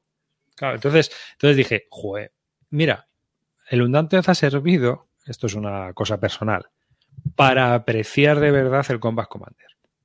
En el sentido de que tiene más carga de reglas, pero las sensaciones que te genera y la estrategia que tiene el juego es mucho más profunda sin meterse en ASL o meterse en un táctico con una carga de reglas, pues yo que sé, como el Hela Ripes, el ASL, las 100 Yards, es decir, todos los juegos tácticos tienen mucha carga de reglas con respecto a este jueguecito. Claro, es que esto. Pero bueno, a mí, por ejemplo, lo, lo juego con mi hijo y le encanta. No, está muy bien el juego. Claro, claro. sí, sí, sí, sí, yo lo tengo ahí y bueno, pues. Pero mm. vamos, em, eh, a lo mejor lo meto en la matra de esa que se está montando, pero que creo que es un juego que yo ya le he dado, le he todo lo que tenía que dar. yo, lo he jugado también con Pablo, ¿eh? o sea, no lo he jugado con Tokiski. Pues en este, por lo visto, lo que se añade es los edificios, eh, las partidas son una especie de campaña, entonces eh, esto también es con pinzas porque la propia Duit todavía tiene algo de información, pero no toda. Entonces parece ser que tiene un montón de, pilas de, de, bueno, losetas con escenarios de ruidos y tal. Entonces, todas se van, los edificios se, se, destruyen. Entonces, de una partida a otra, un edificio que antes estaba ahora está destruido, otro que está. Entonces se va modificando el escenario en base a lo que va pasando en, en escenarios anteriores, ¿no? Hay cajas de estas tipo Legacy que no se sabe lo que viene. Hay, bueno, bueno, detallitos, detallitos de estos que pueden ser, hacer interesante, ¿no? El juego. A lo mejor lo hacen más interesante y lo hacen más atrayente, ¿sabes? O sea, ya no es tan lineal. Y bueno, también el de Noráfrica, pues te metía varias cosas. Yo ya no me he metido tanto, ¿eh? O sea que ahí ya me, pierdo. Hmm. Pero bueno, que son juegos que a mí me parece que, que, están bien, están entretenidos y son divertidos. Es decir, yo le he dado 16 partidas no puedo decir que es un juego, ¿eh? Está, exacto, joder, para jugar 16, por malo que sea. Claro, 16 partidas. más. O sea, tengo 16 partidas apuntadas, seguramente haya jugado más. Sí. a mí no me parece un mal juego, todo lo contrario, me parece que es un juego bastante bueno. Es divertido, yo te digo que es de estos que cuando... Hay muchos juegos que juego con mi hijo que no me resultan divertidos para mí, los juego porque son divertidos para él. Hmm. En este caso yo lo disfruto con él, jugándolo. Otra cosa es que yo lo considero agotado para mí. Vaya, eso es otra historia. pero en, general. Te lo compro, sí, eso te lo compro. Sí le pasa. Bueno, eh, yo quería comentar con vosotros una cosa y es el tema de los autores. ¿Vale? Porque todos al final tenemos tratos con autores. Al tener un medio divulgativo, pues hablamos con unos y con otros, ¿no? Y hace. El otro día estuve jugando con Paco al Plantagenet, ¿vale? Estuve jugando con Paco al Plantagenet, que es un juego de la serie Levian Campaign, va a ser el cuarto juego, ya está en el P500 también de GMT, es de la Guerra de las Rosas. Y bueno, primero, a mí me sorprendió mucho el, estado tan avanzado que tienen de desarrollo. Me estuvo contando cosas bastante interesantes de cómo se desarrollan los juegos en GMT. Y, estuvimos también un poco hablando de, la función del autor, del desarrollador, incluso del reseñador, ¿no? Yo no me considero un crítico, yo me considero un reseñador que es un, es un escalafón por debajo del crítico. Realmente nosotros somos unos charlatanes, no, llegamos a la mm. función de crítica. Eh, bien. Entonces, estuvimos hablando del tema de Levian Campaign y cómo lo desarrollan. Están, me, llamó la atención que los juegos estaban evolucionando un montón y que eh, tenían un desarrollo muy rápido, ¿no? Y entonces me, me estuvo comentando que, bueno, él es matemático Entonces, por ejemplo, han modelado matemáticamente todo el tema de las batallas. Eh, y entonces han hecho simulaciones y en vez de simular las batallas con partidas que los hacen, pues también han simulado las batallas con un programa de ordenador que te simula 10.000 batallas, a lo mejor por cada configuración de batalla que tú le vayas metiendo. Es más, podrías hacer una configuración, o sea, podrías hacer un programa que te vaya haciendo configuraciones de batallas y a la vez de cada una de esas batallas, 10.000 batallas para ir viendo los resultados. De esta manera van comprobando si el juego, eh, eh, si el sistema de combate funciona, si hay algo que dé ventaja a, un valor o a una constante dentro del juego y todo ese tipo de cosas. Y estuvo comentando también que dentro del grupo de desarrollo, en el Discord que tienen todos los Levian Campaign, tienen a un tío que es programador de modelos. Entonces, lo que están haciendo es modelando en paralelo. ¿Qué es esto? Pues están haciendo una, prueba doble ciego de cada uno de los juegos. Lo que hacen es que él modela por un lado el suyo y también, por ejemplo, el programador este modela por su otro lado sin tener ningún dato conjunto. Es decir, él ha cogido el juego y también ha hecho el modelado de batallas, el modelado de enfrentamientos, de distribución de áreas, todo, las mayorías, toda la movida. Y los resultados pues son bastante parejos. Entonces, pues oye, que el juego está equilibrado dentro de la asimetría de cada uno de los bandos. Y así van comprobando que el juego va funcionando y va evolucionando a través de un programa de ordenador y evolucionando con, con todos estos modelos matemáticos. Eso me llamó mucho la atención y bueno, es una curiosidad que comento aquí pues para que veáis eh, el nivel de trabajo que están teniendo y cómo cada vez esto está más profesionalizado en cierta manera, ¿no? Es decir, que, funciona. Entonces, ¿yo qué quería comentaros? Bueno, el otro día nos pasó Roy un enlace de, la BSK donde un autor o un futuro autor se quejaba de las reseñas que a muchas veces o de las impresiones que nosotros hacemos muchas veces con una sola partida. Bueno, eso también depende mucho de cada uno de los reseñadores. Es decir, hay reseñadores que tienen una etapa y una experiencia con cierto tipo de juegos que con solo ver las reglas saben si eso va a funcionar o no va a funcionar. En cambio, hay otros juegos que yo veo las reglas y me quedo como estoy. Pero en cambio otras cosas que simplemente sin jugarlas, yo ya puedo decir, uy, eso no va a funcionar. Creo, ¿eh? Me puedo equivocar. Es decir, yo he calificado de mierda el Terraforming Mars y es un juego que se vende muchísimo. Y para mí es una mierda. Pero ya. Y, es más, le considero mal juego, pero se ve y a la gente le encanta. Ahí estoy equivocado. Es decir, que todos nos equivocamos. Ya, se quejaba largamente porque, eh, obviamente, una opinión nuestra puede quizás eh, rebajar el nivel de ventas o la intención de compra de ese juego. Yo no creo eso. Yo creo que la gente que lo quiere comprar lo va a comprar. Es más, si el juego es bonito, se va a vender. Entonces, creo que que se hable de ti te viene bien, independientemente de que se hable bien o mal. Otra cosa es que se hable mal en plan, pues vaya mierda, pero bueno, a lo que voy. Yo lo que voy es que, eh, en mi experiencia, cuando hablamos con los autores, los autores son muy reacios a la crítica, muy reacios. Es más, eh, es muy mal asunto que un autor venga y te diga, no, no, no, puedes decirme lo que quieras, que lo tendré en cuenta. Empezamos mal, porque no lo vas a tener en cuenta. O sea, esto es así. Y yo ya me he encontrado con varios autores en este tema, ¿no? Sí, sí, sí, sí, pero no. Entonces, tú le estás diciendo cosas que el juego no funciona o que el juego no, de base, esto lo tienes que simplificar o esto lo tienes que arreglar. En general, los autores tienen una concepción de su juego donde en su cabeza funciona de puta madre.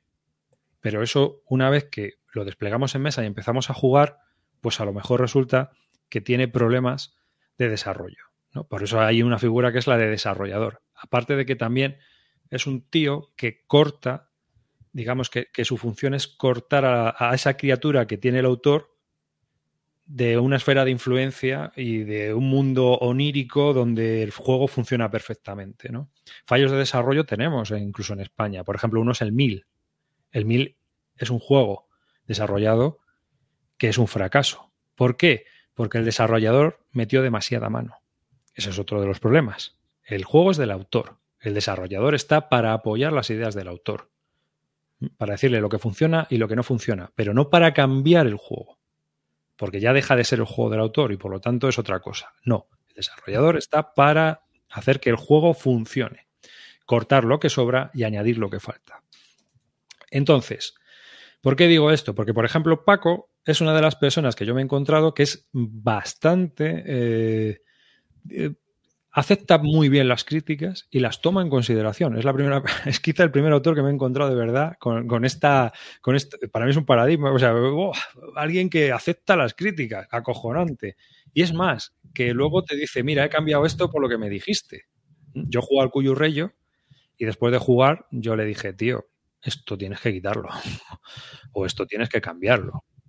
Esto no puede ser, Paco. Y yo se lo fundamento mira, esto hay que cambiarlo por, porque no puede ser, porque hay que hacer demasiadas cuentas o porque tú lo ves muy fácil, pero tú tienes un bagaje en este tipo de, de operaciones A la gente no le va a gustar contar todo esto. A ti no te cuesta, pero a otra gente sí, ¿no? Eh, como el con el tema del supply, por ejemplo. Era una discusión mm. que yo tuve con él.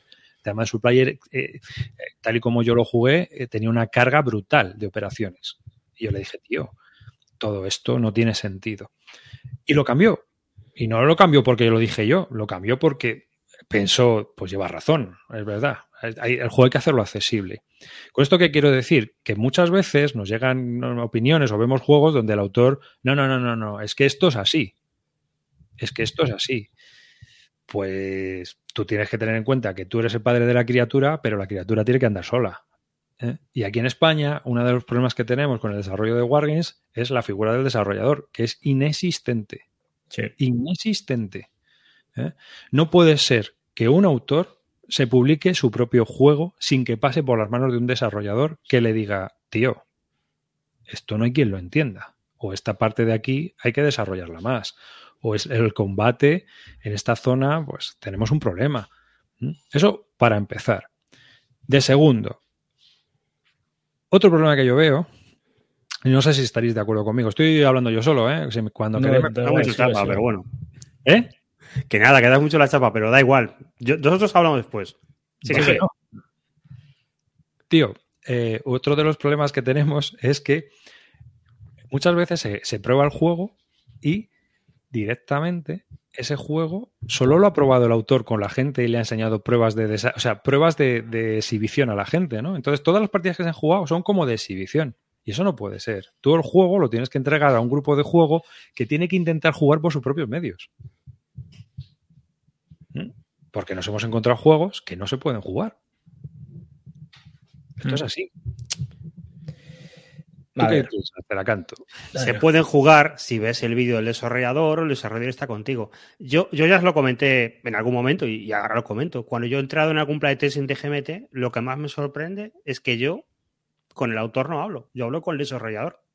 Y ahí se crea una cámara de, vacío entre el autor y, los, y, los, jugadores. Entonces, a mí el, desarrollador me da el reglamento, me apaño yo con él y luego ya preguntaré dudas. Pero no tengo al autor encima diciéndome cómo tengo que jugar, además cómo tengo que jugar. Claro, el desarrollador es muy importante y es un tío que te tiene que venir, te tiene que coger te tiene que destruir el juego, pero destruir por completo. Tiene que llegarte el primer día y decirte, haciendo esto, esto y esto, te he ganado la partida. O, así, eh, así se gana siempre. Así se hace un Halifax Summer y te jodes. Es que es lo eh, que hay. Estoy totalmente de acuerdo en todo lo que estáis diciendo. Creo que lo has, lo has detallado perfectamente, David. Pero creo que no se le da la importancia que tiene un desarrollador. Para mí un desarrollador está a la altura del, del diseñador del juego. O sea, eh, si tienes un buen testeador, un tío que te coja el juego y, le dé una vuelta y haga lo que tú estás diciendo que debe hacer, el juego va a salir, va a salir redondo, va a salir bien, va a salir elegante. Pero creo que lo que estás diciendo es fundamental. No se le está dando importancia a esa figura, incluso no existe en muchos casos. Se editan muchos juegos, salen muchos juegos que salen para jugarse una sola partida. Entonces al final eh, la propia diseñadora lo sabe y no necesita una figura de un testeador para sacar un juego redondo que se vaya a jugar dos días. Claro. Pero aquí estamos aquí a Rolex o a setas. O sea, ya, pero bueno. hacer una editorial que vaya haciendo juegos y juegos y juegos o quieres sacar unos cuantos juegos y que luego la gente diga, pues yo ya no me compro más juegos. Esto yo, yo, estoy de acuerdo en lo que dices y, me gustaría que se hiciese como, como estés diciendo que se debe hacer.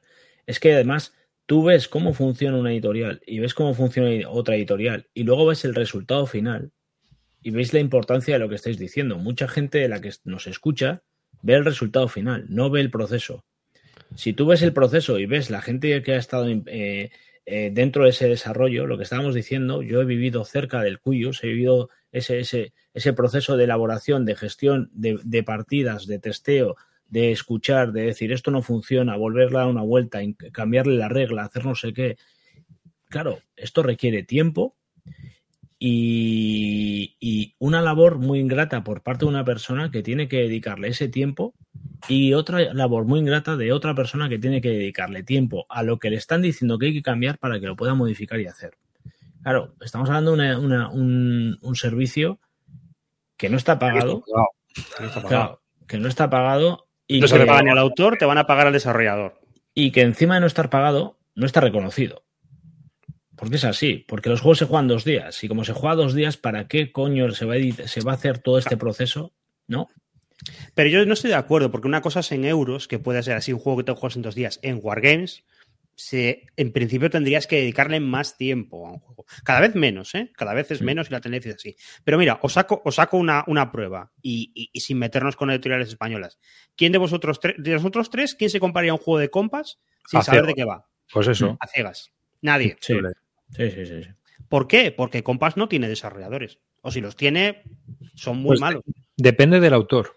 Claro, depende del autor. El autor tiene que hacer el filtro y ese es un problema. No, Se no le está dando así. mucha más importancia al valor estético del juego que al diseñador Sí. y, a, y a la elaboración de un juego con profundidad y elegante, bien hecho. O sea, es más fácil vender el juego con una buena imagen. Eh, sin ir más lejos, ¿cuántas críticas hemos oído a los counters de la SL? Viniendo de este mismo grupo, de tres que estamos aquí, ¿eh? Lo que tú quieras, yo son una puta mierda. Es una puta Claro, mierda. pero eso lo puedes llevar a, a todo lo que hace Multiman, ¿eh? prácticamente. Los counters son una puta mierda. Eh, es que en general Multiman tiene una inversión en diseño lamentable, por lo menos en muchos de sus juegos. Es verdad que luego tiene otras cosas que están, que son chulas, pero que sigas teniendo que clipear los estos y haciendo las cosas es lamentable. Pero lo que no le puedes achacar a Multiman es que sus juegos no estén bien desarrollados. Bueno, Están bien ahora, hechos. Bueno, ahora yo, claro, me refiero a lo que hay ahora, no. Mira, es que me estoy acordando del Star Weaver y estas cosas, pero bueno. Ya, eh, pero, eh, sí, pero sí. bueno, ahora mismo estamos como, como estamos, joder, y hay que valorar eso también. Y muchas veces, y esto me lo ha dicho muchas veces Alberto Romero, estás pagando por un grandes campañas 160 euros, por ejemplo, y dices, es que es una puta mierda de caja con cuatro counters, ya, ya, pero es que eso tiene un trabajo detrás de cojones.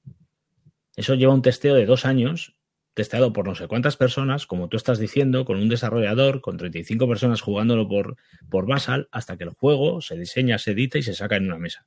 Entonces eso hay que pagarlo. Y yo estoy por la labor de que si un juego vale 160 euros, me interesa más que no sea estéticamente elegante, pero que tenga todo ese proceso detrás del que nos está hablando David. Creo que es importante y sobre todo ahora que la industria en España está creciendo, mmm, creo que es un mensaje importante para todas estas empresas que ahora mismo están intentando desarrollar y elaborar juegos. Eh, no sé, no sé cómo lo veis, pero yo creo que es algo a lo que hay que, lo que, hay que valorar. ¿Y esto por qué lo digo? Pues muy sencillo. Porque esto es como el Spiel de Yares. El Spiel de Yares que hizo subir la calidad de los juegos. Pues nosotros, esa, ese es mi objetivo, subir la calidad de los juegos que compramos como consumidores. Y ese es mi objetivo tanto en Bislúdica como aquí. En Bislúdica somos unos mamones, pero aquí somos más divulgativos y bueno, pues nos lo tomamos más en serio. Pero de verdad, si sacáis un juego que tenga bien las reglas, que tenga bien la producción, que se pueda jugar, que se pueda jugar sin el autor delante ¿eh?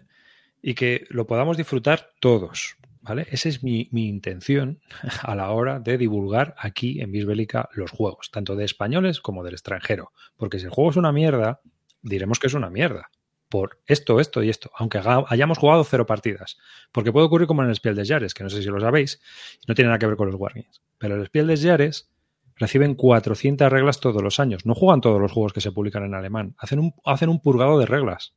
El que no pasa las reglas, es decir, el que no pasa la lectura de reglas, no pasa a la siguiente fase. Y esto es así. Yo muchas veces he cogido un juego, me leo las reglas y digo, esto es infumable. No me lo voy a, o sea, no me lo voy a comprar. No me lo voy a comprar. No voy a. A no ser que sea como un Freeze of Fire y digas, bueno, venga, va, vamos a hacer el sufrimiento, a ver si esta merece la pena. Y no lo recomiendo. Y no Claro lo recomiendo. ¿Por qué? Porque las reglas son una mierda. Esto es así. Sí. Sí, sí, es tal cual. Es que es, que es a lo que hay que intentar llegar. ya no porque lo digamos nosotros. cuando yo como profesional... Lo publicó GMT y yo me compré una copia, uy, lo publicó Debir y yo me compré una copia, leches, que no viene un índice, tío. En un reglamento de 48 páginas. No viene un puto índice. Sí, sí, ejemplos hay mil. Bloqueo. De hecho, de, hecho, de, hecho, creo que es más fácil sacar ejemplos malos que ejemplos buenos. O sea, creo que lo, lo no normal es el Atlantic Chase creo que lo normal es malo. General. Claro, claro. Y en los Wargames que hemos sufrido eso Exacto. años. Las reglas malas. Hmm. Y, las reglas malas, los juegos que se hacían en un club y eso salían del club y es lo que te quedaba. Pero ahora hay más medios, ahora hay muchísimos medios para conectar gente y para tener playtesters eh, ciegos y para estas historias. No es hmm. como hace 20 años. Entonces, pues. Hay una gran comunidad de autores españoles que están haciendo su trabajo. Y, mi, y yo os recomiendo eso, buscar un desarrollador, alguien que os ayude y que haya gente que pruebe vuestro juego de forma ciega. Es decir, que le entreguéis el juego y pueda jugar sin vuestra intervención. Y que os den ese feedback a través del desarrollador, no a vosotros directamente. Ojo, eso es importante también. Sí, sí, estoy. Es que no, puedo, no te puedo dar un pero porque lo que estás detallando es tal cual. O sea, creo que es fundamental que, el profesionalismo de cada empresa empiece desde ahí, dándote una regla que cualquiera pueda entender. Que si son 200 páginas es porque el juego es complejo, pero que las 200 tengan coherencia y lógica. No, y, que, tú puedas jugar a un juego que no digas que estoy jugando, que eso nos pasa continuamente con muchos juegos extranjeros. O sea, que es que es así.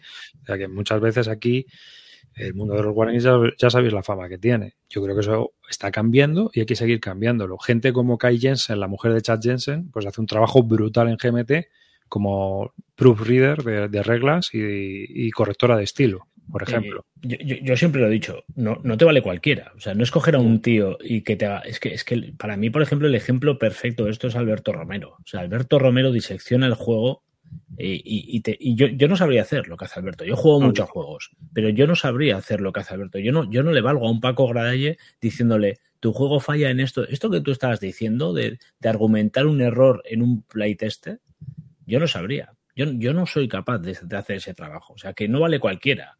Hay que tener una capacidad muy buena de saber qué es lo que te está haciendo ese juego, qué te está pidiendo y dónde está fallando. O sea, no vale cualquiera. ¿eh? O sea, ojo a esa figura que, para mí, insisto, es tan importante como un buen diseño. Pero ojo, y lo que decíamos, lo que decías también al principio, el desarrollador no es el autor.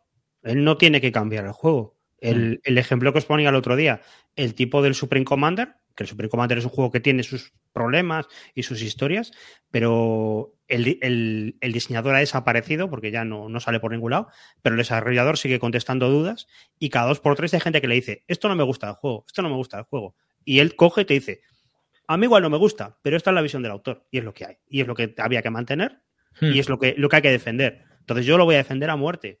Aunque yo, porque yo he desarrollado este juego, yo respondo por este juego. Es así. Y, eh, por ejemplo, de, US Civil War de Simonitz, el que está en Cosmic War siempre respondiendo dudas y es el hmm. que se ha currado la tercera edición y los cambios, sí. O sea, pero bueno, cuando él dice lo de los cambios, bueno, yo voy a voy a mandárselo a Simonitz y a ver qué me dice. Ojo, o sea, que no es una persona que haga él el juego, que no cambia el juego. O sea, es decir, que muchas veces hemos visto también ese problema aquí, que es que el desarrollador mete mano y dice, pero tío, ¿qué has hecho? ¿Sabes? No, tronco, eh, o sea, tú haz tu juego y que...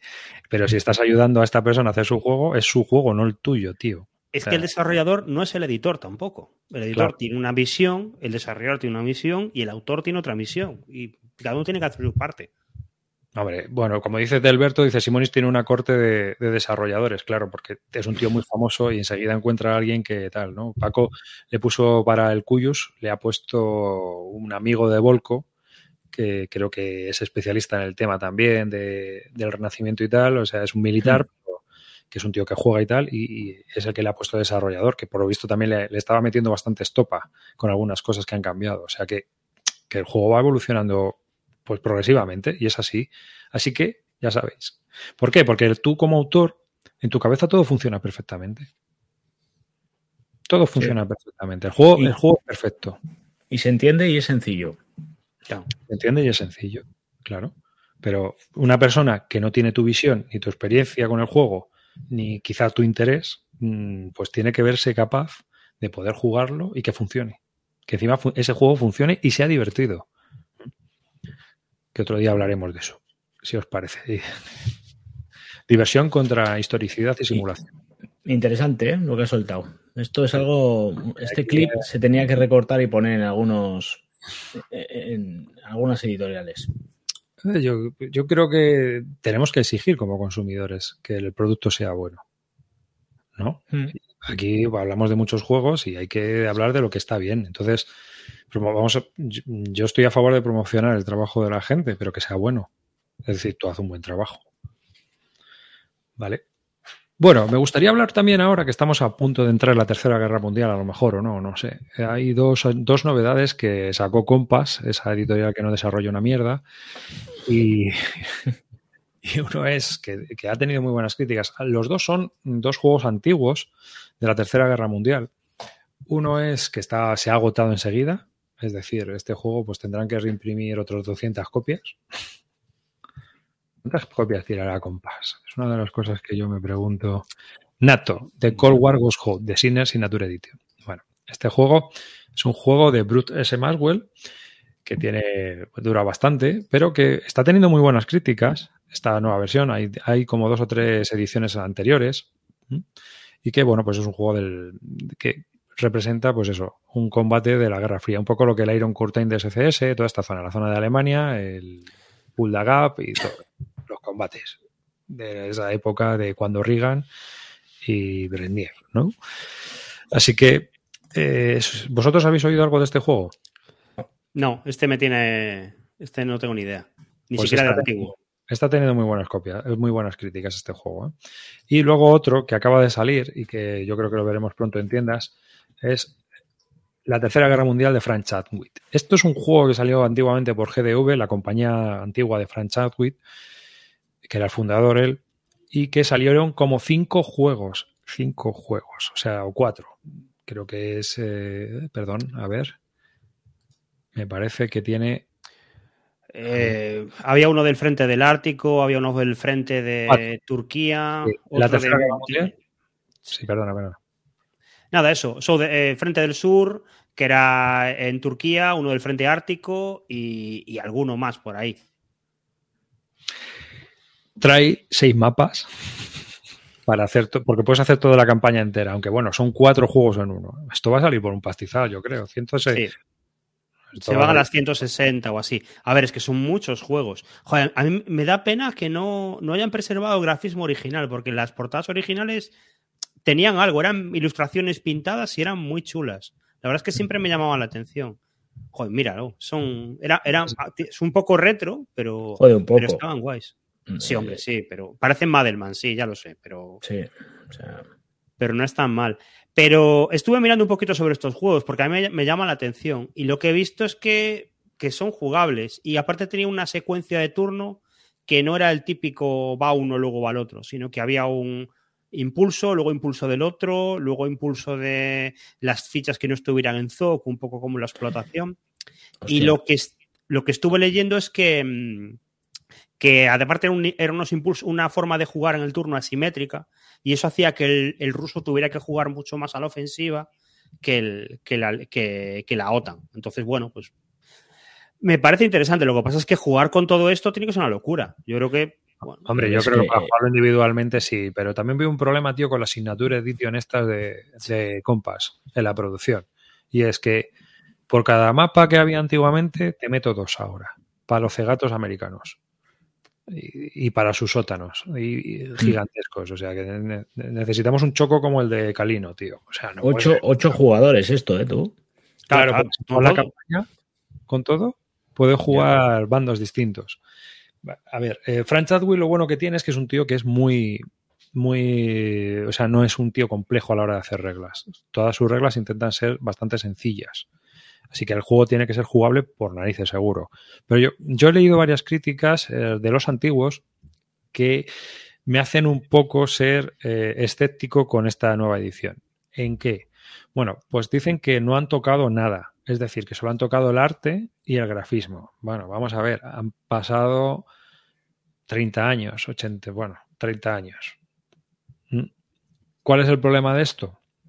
Bueno, pues que en los años eh, pre-ruptura del muro de, de Berlín, eh, cuando no había caído el bloque soviético, todo lo que sabíamos sobre su tecnología eran apreciaciones.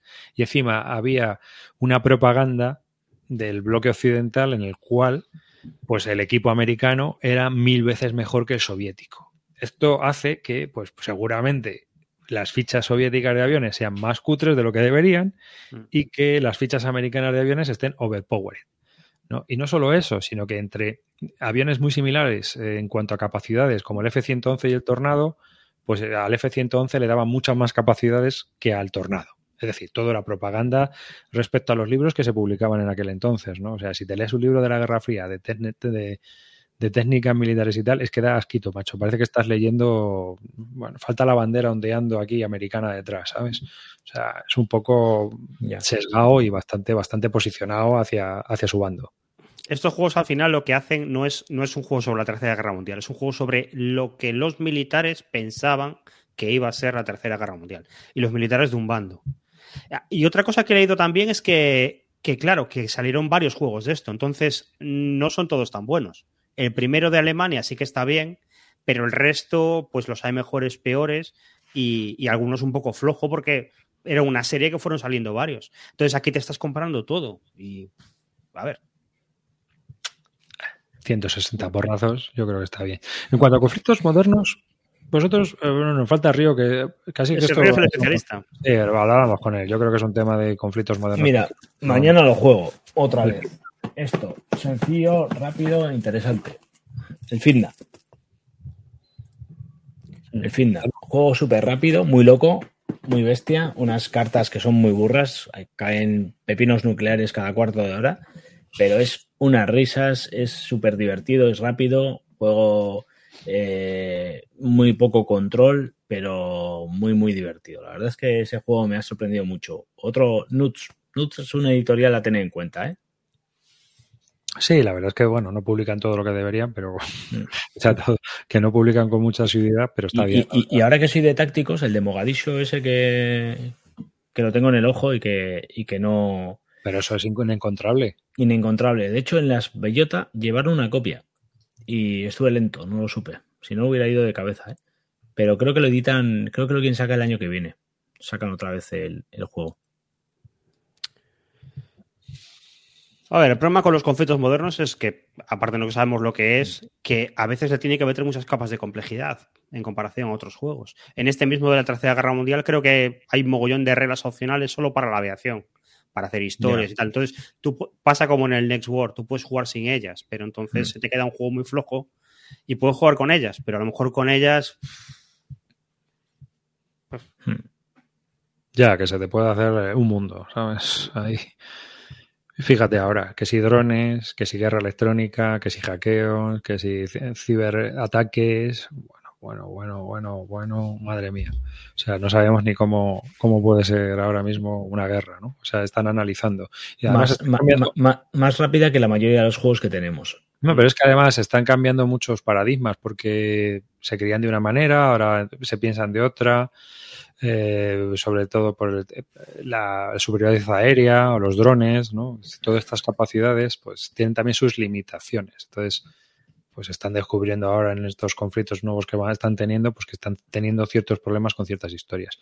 Por ejemplo, en el conflicto de Nagorno-Karabaj, pues los drones tuvieron mucha importancia, pero es que estamos hablando de un terreno que eran 40 kilómetros de, terreno, o sea que es que era muy pequeñito. En cambio aquí a lo mejor en Ucrania los drones pues no tienen mucho sentido en tanto territorio con tanta estepa, o sea, no, no es que no tengan sentido, sino que no pueden operar con la misma efectividad que en un conflicto chiquitito. O sea, que son cosas que, se van viendo y que se van teniendo en cuenta. Es decir, yo creo que es muy difícil simular fehacientemente, es decir, que un network de estos, que ya hemos hablado, pues se presupone que es la imagen de la guerra que existiría entre el conflicto, pero seguro que si hubiera ese conflicto no sería ni parecido. Vamos, me juego el pellejo. Pero vamos, nada que ver. Luego empieza el follón y a saber cómo es. Yo creo que es mucho más fácil en este caso pues intentar modelar lo que ha ocurrido. Que tampoco, que también es muy difícil. Mira, fíjate, un juego que sí eh, cambió con las nuevas ediciones fue el Harpoon. Harpoon hizo una revisión de todo el armamento soviético para los escenarios de la Guerra Fría, porque claro, ya sabían y tenían datos de cómo funcionaban sus barcos, sus aviones y cómo estaban eh, hasta de los puntos de daño. O sea, es que tuvieron que cambiarlo todo, todo absolutamente. Mm. Y esto no ha cambiado en absoluto, porque aparte Compass, de todas las asignaturas de editio estas que han sacado, casi no tienen cambios de reglas. Creo el Korean War tiene alguna, pero otros para nada de nada. Eh, ¿A, ti no te cabrea de, verdad esto de la asignatura edición, tío? Lo de que saquen el juego extra grande. XXXXL. Es que ¿Dónde vas a jugar a eso? Es que se convierten en juegos de club o juegos de garaje. Pero ¿para qué lo hacen? Es, yo, te, voy a decir lo que pienso. Son juegos de estantería. Hmm. Mira, mira qué grande. o sea, son juegos de estantería. Tiene el mismo sentido que los tapetes de neopreno. No sabéis lo que me mola que ASL se juegue en una mesilla de noche, tío. sí, ¿verdad? Es una gozada, El monotema, el monotema. De los es monotema, pero es que... Tiene, su virtud, el de poder llevar el juego en un estuche. Hmm. Eso sí, luego en casa tienes ahí un almacén que parece aquello un punto. Sí, eso, lo, peligroso de esto es eso, que no te conformas con jugarlo en la mesilla. Necesitas una estantería entera para poner americanos, rusos, japoneses, todo. En fin, que es algo que, bueno. ¿Qué habéis jugado últimamente? ¿O qué vais...? A mí no me preguntes. ya jugás L, no has jugado. Bueno, mañana vas a jugar al fitness, ¿no? Por lo menos. Hmm. Pues yo estoy jugando al Day of Days. Ah, es lo que, ando últimamente. El, el, Day of Days es un SCCS, pues como el como el Iron Curtain y todos estos, que sacaron hace un par de años eh, MMP, que es de Normandía. Pero es Normandía una escala absurda. O sea, son cada hexágono son 70 metros. Y, y este juego costaba una pasta gansa, o sea, yo no qué sé, 130 y pico pavos, algo así. Y claro, estaba fuera del radar, porque aparte, Normandía, en esa Normandía, que ya a mí no me gusta nada Normandía, en esa escala y tal, yo dije, bueno, esto no lo voy a jugar en la vida. Pero, pero resulta que un colega mío se, se obnubiló, se metió en las rebajas de MMP y, y se lo pilló. Y se pilló eso y un par de cosas más. No hagáis esto, porque no sale bien, no sale bien nunca, pero a él le salió bien y, cogió y, se pilló 4 o 5 juegos, cada uno le salió por 30 a 35 pavos y, y puestos en casa y feliz y contento. Y, ya se ha pillado esto, porque a él le mola SCS, entonces nos, los hemos empezado a jugar. Esto no, esto tan grande no. Ese es el monstruo, esa es la campaña, ¿no? Claro. Una cosa buena que hace este juego en comparación a otros es que, aunque es todo Normandía, a una escala y un detalle brutal, se puede jugar cada escenario por separado, cada playa por separado, cada escenario pequeñito por separado, incluso más, cada playa te la puedes jugar a partir del turno 4. Que esto es algo que me mosquea mogollón de los SCS, SCS, porque ahora va a salir el del norte de África, y el del norte de África tiene un escenario que se puede jugar con un mapa, y el resto tienes que meter todo el mapa completo en norte de África. Y este lo que, lo que tiene güey es que es súper modular. O sea que tienes eh, cada playa por separado escenarios de dos playas, te puedes jugar las playas de los británicos, te puedes jugar las playas de los americanos, te puedes jugar una playa y la otra playa y, y ala, a divertirse. Y lo bueno que tiene es que como es una escala más pequeñita que, el SCS normal, pues eh, es divertido. Normandía normalmente es muy aburrido para el, para el alemán, pero a esta escala puede haber contraataques, puede haber historias. Y está, está ¿Y, bien. ¿Y tú crees que es interesante jugar los cuatro escenarios? Quiero decir, eh, ¿te aporta algo de un escenario a otro? Es inviable. Cali, no es inviable jugar los cuatro escenarios. No, no, no, no me refiero a los cuatro, sino uno u otro serán prácticamente lo mismo, quiero decir. No, no, yo lo que he visto es que tienen condiciones de victoria diferentes e ah, historias diferentes. Yo jugué un mini escenario de que, jugamos un mini escenario y, hemos empezado la semana pasada eh, Omaha, que es lo que estamos jugando antes. Pero tienes escenarios de esos, tienes un escenario de, de, de Carentán, tienes escenarios de Paracas, te vienen muy, o sea, realmente son 135 euros, pero te vienen como yo que sé, 16 escenarios, 10 escenarios, una cosa así. Y, eso está muy guay.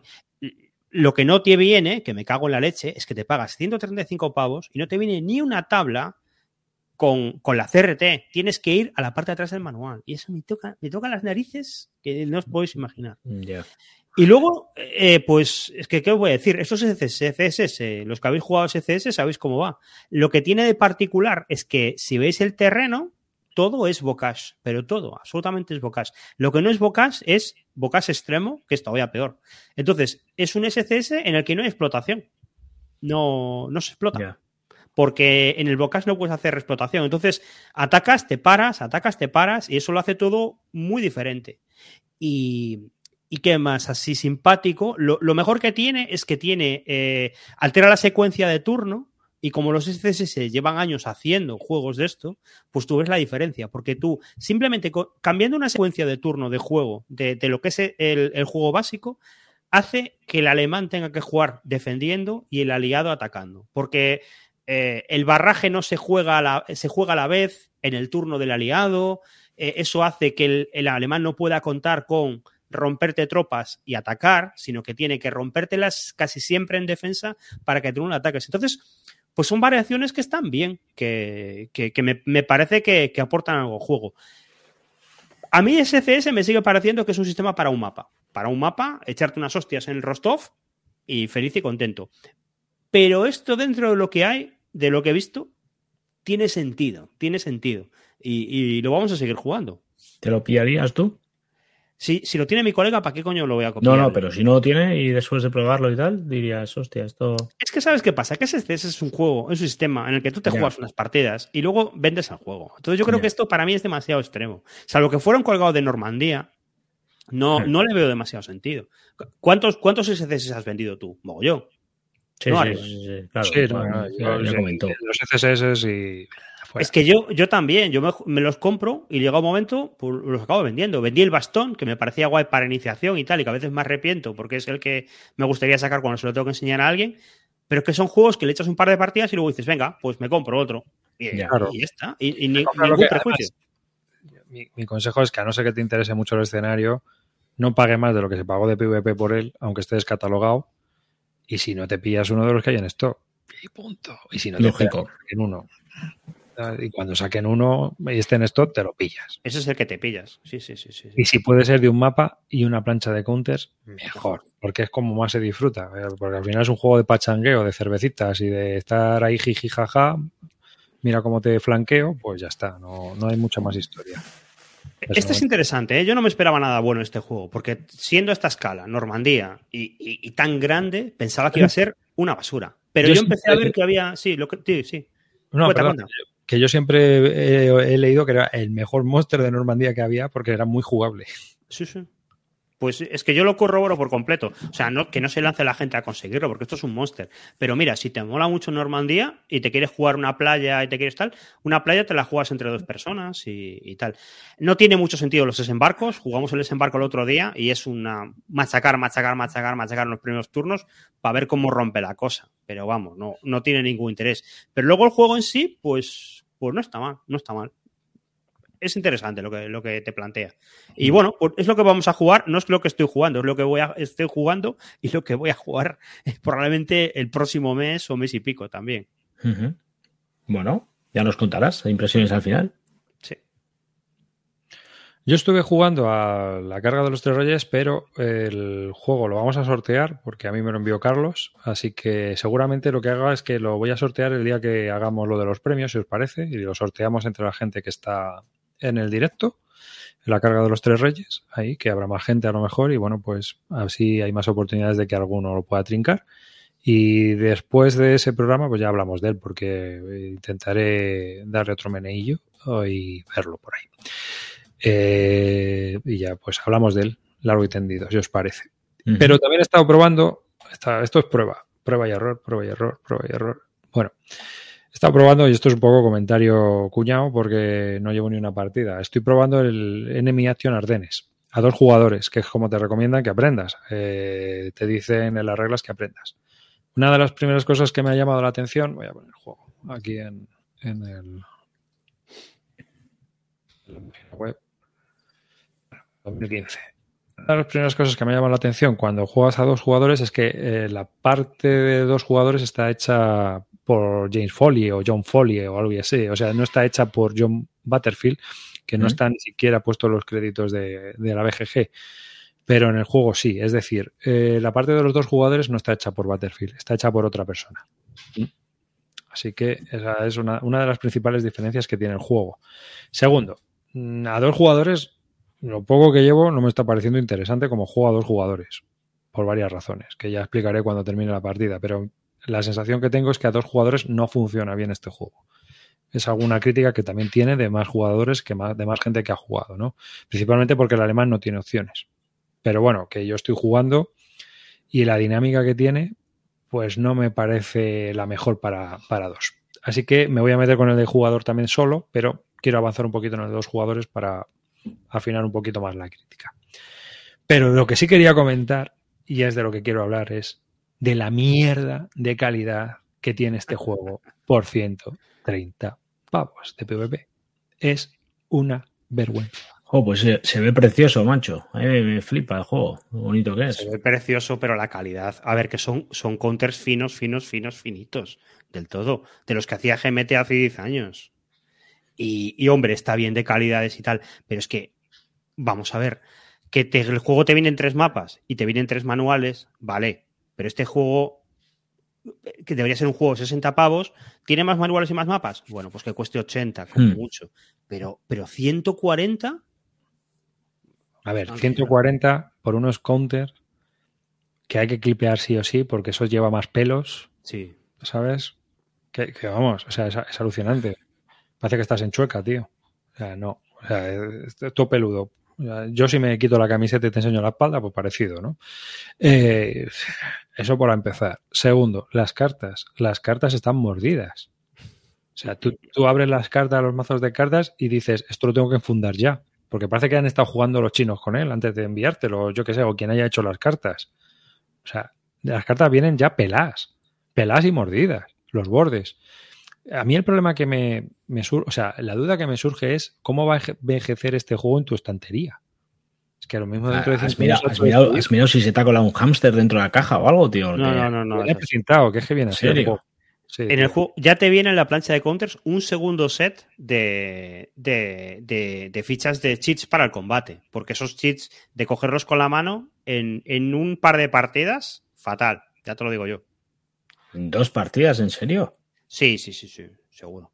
¿Tú no has visto juegos de estos de que tienen cheat pool? ¿Cómo se quedan los cheats eh, después de unas cuantas partidas? Hmm. Pues Sí, sí.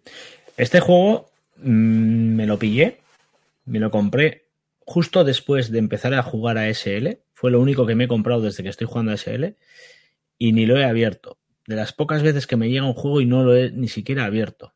Y no tengo ninguna gana, de hecho. lo único que has comprado desde que empezaste a jugar a SL que no sea SL. Efectivamente. Puntualicemos. Sí, sí, sí, creo que eso no hace falta destacarlo. Todo el mundo sabe que estoy comprando todo. El caso que es uno de los juegos que me estoy planteando una vez que haya jugado a venderlo por la calidad de los materiales. Fíjate lo ¿En que serio? Sí, tío. Sí. Sí. porque yo soy muy pijotero con esto. ¿Por qué? Porque yo he trabajado en esto. Y veo las cosas y digo, esto es muy ma- esto es muy mala calidad, pero muy mala calidad. Y es más, yo el Kharkov, como venga con esta calidad, ya puede ser el mejor juego en solitario de, de la vida. Es que mm, me da toque esto. No, Joder. Sí, ¿eh? no, tío. No, Es mala calidad. es muy mala calidad para el precio que tiene. Y, y es increíble lo de Compass, porque es que no tiene, no tiene criterio ninguno. O sea, igual que no tiene criterio para, para que, que los juegos tengan un poco de lógica en, en las reglas ni nada así, hay juegos que cuestan mucho menos, que tienen unas calidades bien, y juegos como este, que tienen calidades mucho peores y que cuestan muchísimo más. No sé, yo ponen el precio random o, o Tú lo que ellos coges vean. el Brotherhood J Unity Ya. Sí, es que tiene muy buena pinta el juego. Está muy bien hecho, está muy bien fabricado, tiene unas calidades bastante acordes, pero con pases así. Lo mismo te pillas otro y aquello es un puñetero desastre que no hay por dónde cogerlo. Y es más, y y aquí, bueno, Roy tuvo que pedir el reemplazo de plancha Sí. de counters porque vienen desplazadas, pero es que da igual, aunque venga más o menos bien, hay una plancha que está desplazada sí o sí. Sí. Es decir, está justo al borde. O sea, da igual el, el- el juego que compres, está toda desplazada por algún fallo de montaje. O sea, macho, de verdad, que es que es una tras otra, es alucinante. Lo cual es que, eh, como ha dicho Roy antes, nadie, o sea, nadie en su sano juicio debería comprarse un juego de compas sin ver las primeras críticas y comprobar que el juego está completo. Tú mismo te pillaste el Corea y luego tuviste que pedir el reemplazo de planchas de counter. Mm. Sí, sí. Es que yo, vamos, pero vamos, eh, eh, volvemos a lo mismo. Un Signature Edition, cuatro puñeteros mapas cuando el antiguo tiene dos. Joder, tío, ¿pero por qué? Es que son cosas de producción, de producción del juego que es que van en contra de la usabilidad completamente. Y bueno, bueno, que sí, que el juego luego puede estar bien o no, pero tío, estas calidades de verdad. Yo lo que no entiendo es ese salto de calidad. Yo no entiendo por qué no, no tienen un, sistema estándar de, de, de, juegos, tío. Que todos los juegos tengan una calidad similar. Porque es que encima ellos mismos hablan mal de sí mismos. Porque tienes un juego que tiene una calidad normal o decente y de repente te sacan mierdas así. Y, es, es que es contraproducente. Tú mismo, sin conocer otras editoriales, si solo les compras a ellos, no lo llegas a entender. ¿Por qué me hacen esto así y esto así? El problema es que producen algunos juegos en China, pero es que lo que no puedes hacer es que tus, tus productos tengan, tengan disparidad de precio. La gente tiene que tener una lógica al, verlo. No puede ser que un juego que tenga calidades buenas sea mucho más barato que uno que tiene calidades malas. Este. Exacto, exacto. Y, hay juegos que van en su contra. Yo es que lo he dicho muchas veces. Este juego del Anime Action tiene un sistema muy bueno y está guay. Este juego cuesta 60, 70 euros y hay muchísima gente jugándolo y hablando bien de él. Este juego cuesta 140 como cuesta y hasta que la gente empieza a hablar de él va a pasar tiempo, porque la gente no se lo compra por probar, porque además tú no te fías de su editorial para pillarla porque son como son, y cuando por fin alguien lo juega y lo prueba y dice, ah, es bueno, está muy bien este juego, no hay otro juego que haga esto. Entonces otros lo ven, otros empiezan a jugarlo y otros empiezan a hablar de él. Pero este juego costase menos, yo creo que estaría todo el mundo hablando de este juego. Como solitario, vamos. Sí, ¿no? Y además, mm, bueno, tiene un, tiene un peso de reglas un poco tocho porque son como 50 páginas en las instrucciones.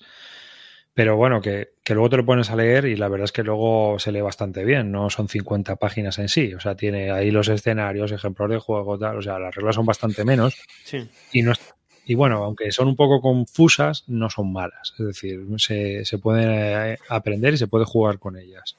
Y eh, la dinámica del juego está muy bien, o sea, yo creo que uno de los problemas a lo mejor que puedes tener cuando empiezas a jugar es que no sabes muy bien que tienes que jugar de cierta manera con las cartas para poder aprovechar el sistema, ¿no? Yo creo que es uno de los problemas que tiene un poco lo que le pasa al Fields of Fire, que si no sabes lo que tienes que hacer, pues siempre pierdes la primera partida.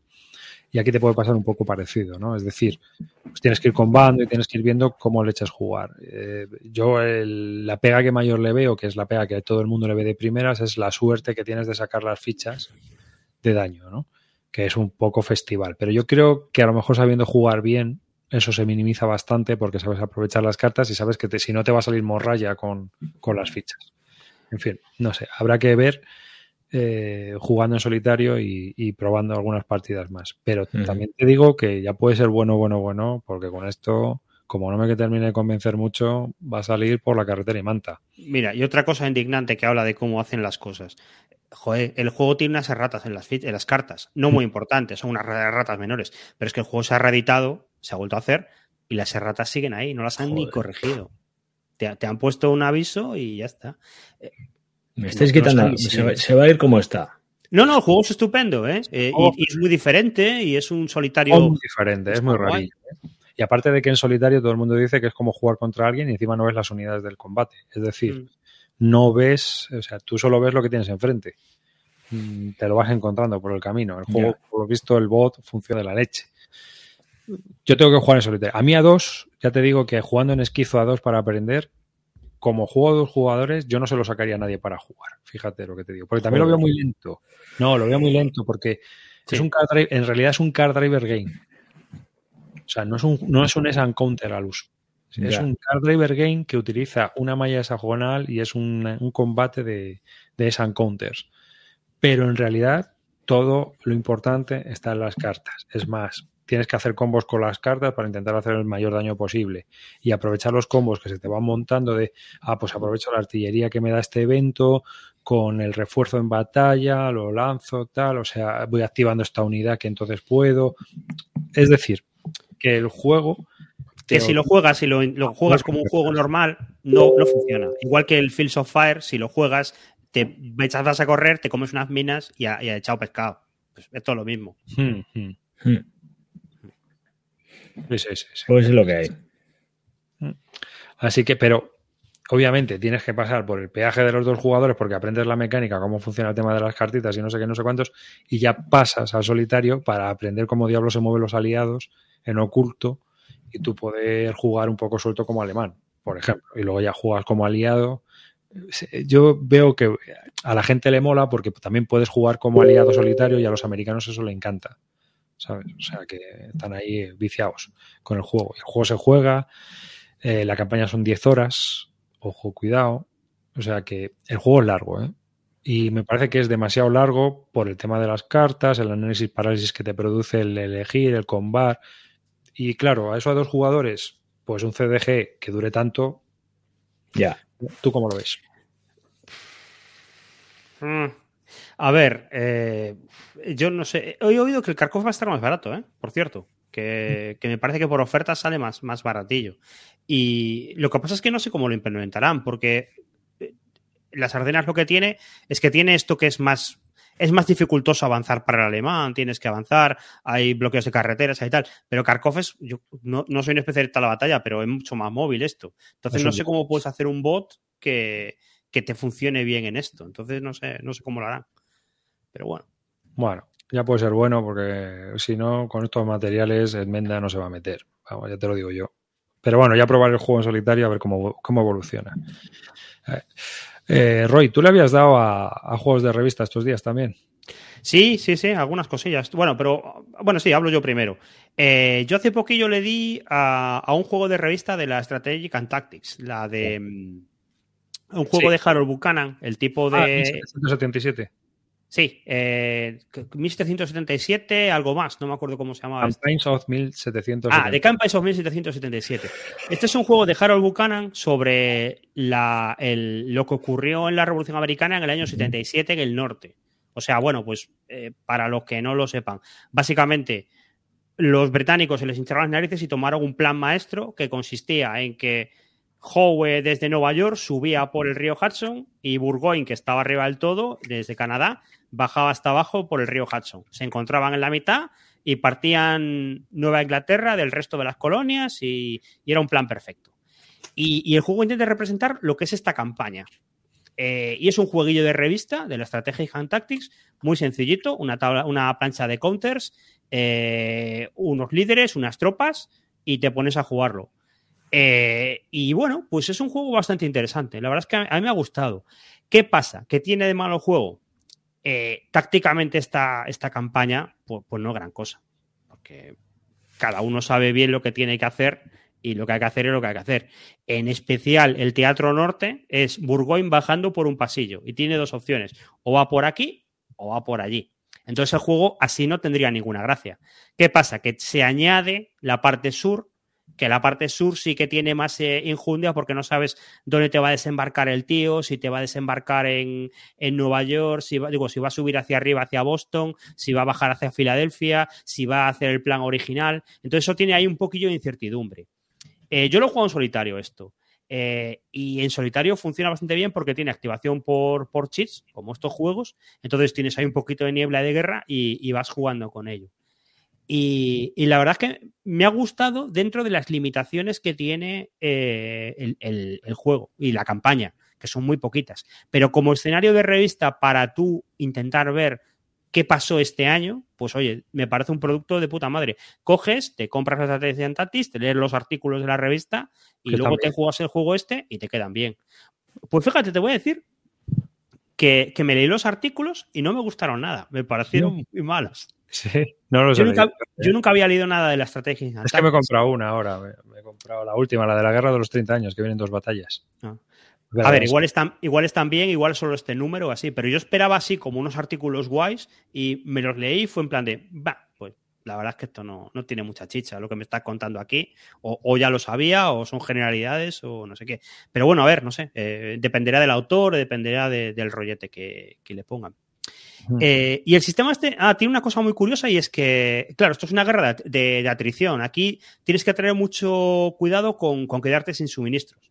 Y, el sistema hace una cosa muy guay, que es que todo está O sea, dos espacios es un día de viaje. Entonces está muy guay porque si tú usas a dos espacios de una fuente de suministro, está suministrado.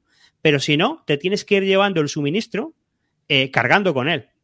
Y, es como OCS. Las fichas de suministro son una fichita que es tu suministro y la tienes que llevar contigo. Y te la pueden saquear, te la pueden robar los indios, te pueden hacer mil historias. Y ahí es la forma que tiene el americano de, intentarle ganar al inglés. Eso es muy chulo. Y luego una cosa que tiene que hace que, el juego sea rejugable y que, tenga interés es que los líderes, eh, cuando tú activas, hay líderes primarios y secundarios. Y el tema es que cuando tú activas un líder primario, te da una serie de puntos de acción para gastar y con esos, con esos puntos activas a los líderes secundarios y haces unas cosas. Pero lo que no puedes hacer es activar un apilamiento enorme de líderes y moverlos todos juntos. Y eso es muy gracioso porque lo que ocurre es que pasa un poco como... Esto parece que no tiene ningún sentido, porque tú lo que haces es activas a un tío que tiene una limitación de tropas, a lo mejor solo puede llevar cinco tropas, otro tío solo puede llevar siete tropas y otro tipo solo puede llevar diez tropas. Y, están todos apilados juntos. Tú los activas todos juntos a la vez, pero no puedes moverlos todos a la vez. Tienes que mandar a uno primero y luego, si ese tipo entra en combate y los otros están adyacentes, se puede intentar hacer tiradas de intercepción y no sé cuánto. Entonces, es muy difícil hacer un mega stack de la muerte que vaya avanzando y vaya arrasando. Tienes que hacerlo con, con mucha cabeza.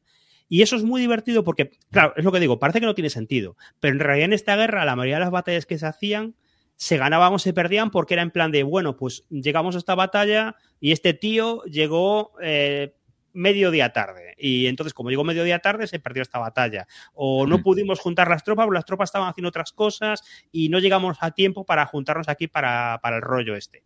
Y, esto pasa en este juego. Y, a mí me parece que está guay. No hay muchos juegos buenos de, esta campaña y de este, de este rollo. El Harold Buchanan raya mucho. Es un tío que cuando tú escuchas sus podcasts eh, no le gusta nada de los Exam Counter. Le parece que, es una cosa del pasado y tal. Y bueno, pues tiene razón algunas veces y otras no. Pero sí que es cierto que para la Revolución Americana no tiene ningún sentido un juego de una malla de hexágonos. Porque no vas a aprovechar todo ese terreno por ahí no vas a ir. Realmente, por, si quieres subir a Canadá, hay un sitio por el que ir, hay un camino, y, es, el que hay. Entonces, el, punto a punto yo creo que, le va muy bien al juego. El juego sencillote funciona bien. Yo, lo juego en solitario, pero mira, lo jugaré a dos jugadores y me parece que está guay. Tienes el problema de que si te quedas vendido en un teatro, te quedas vendido y, y a lo mejor de ahí no puedes salir. Pero me parece que es interesante y aparte, oye, refleja bastante bien lo que es esta campaña. Así que para mí tiene, tiene mi recomendación. Revista de 30 a 35 eurillos, ¿no? Entiendo.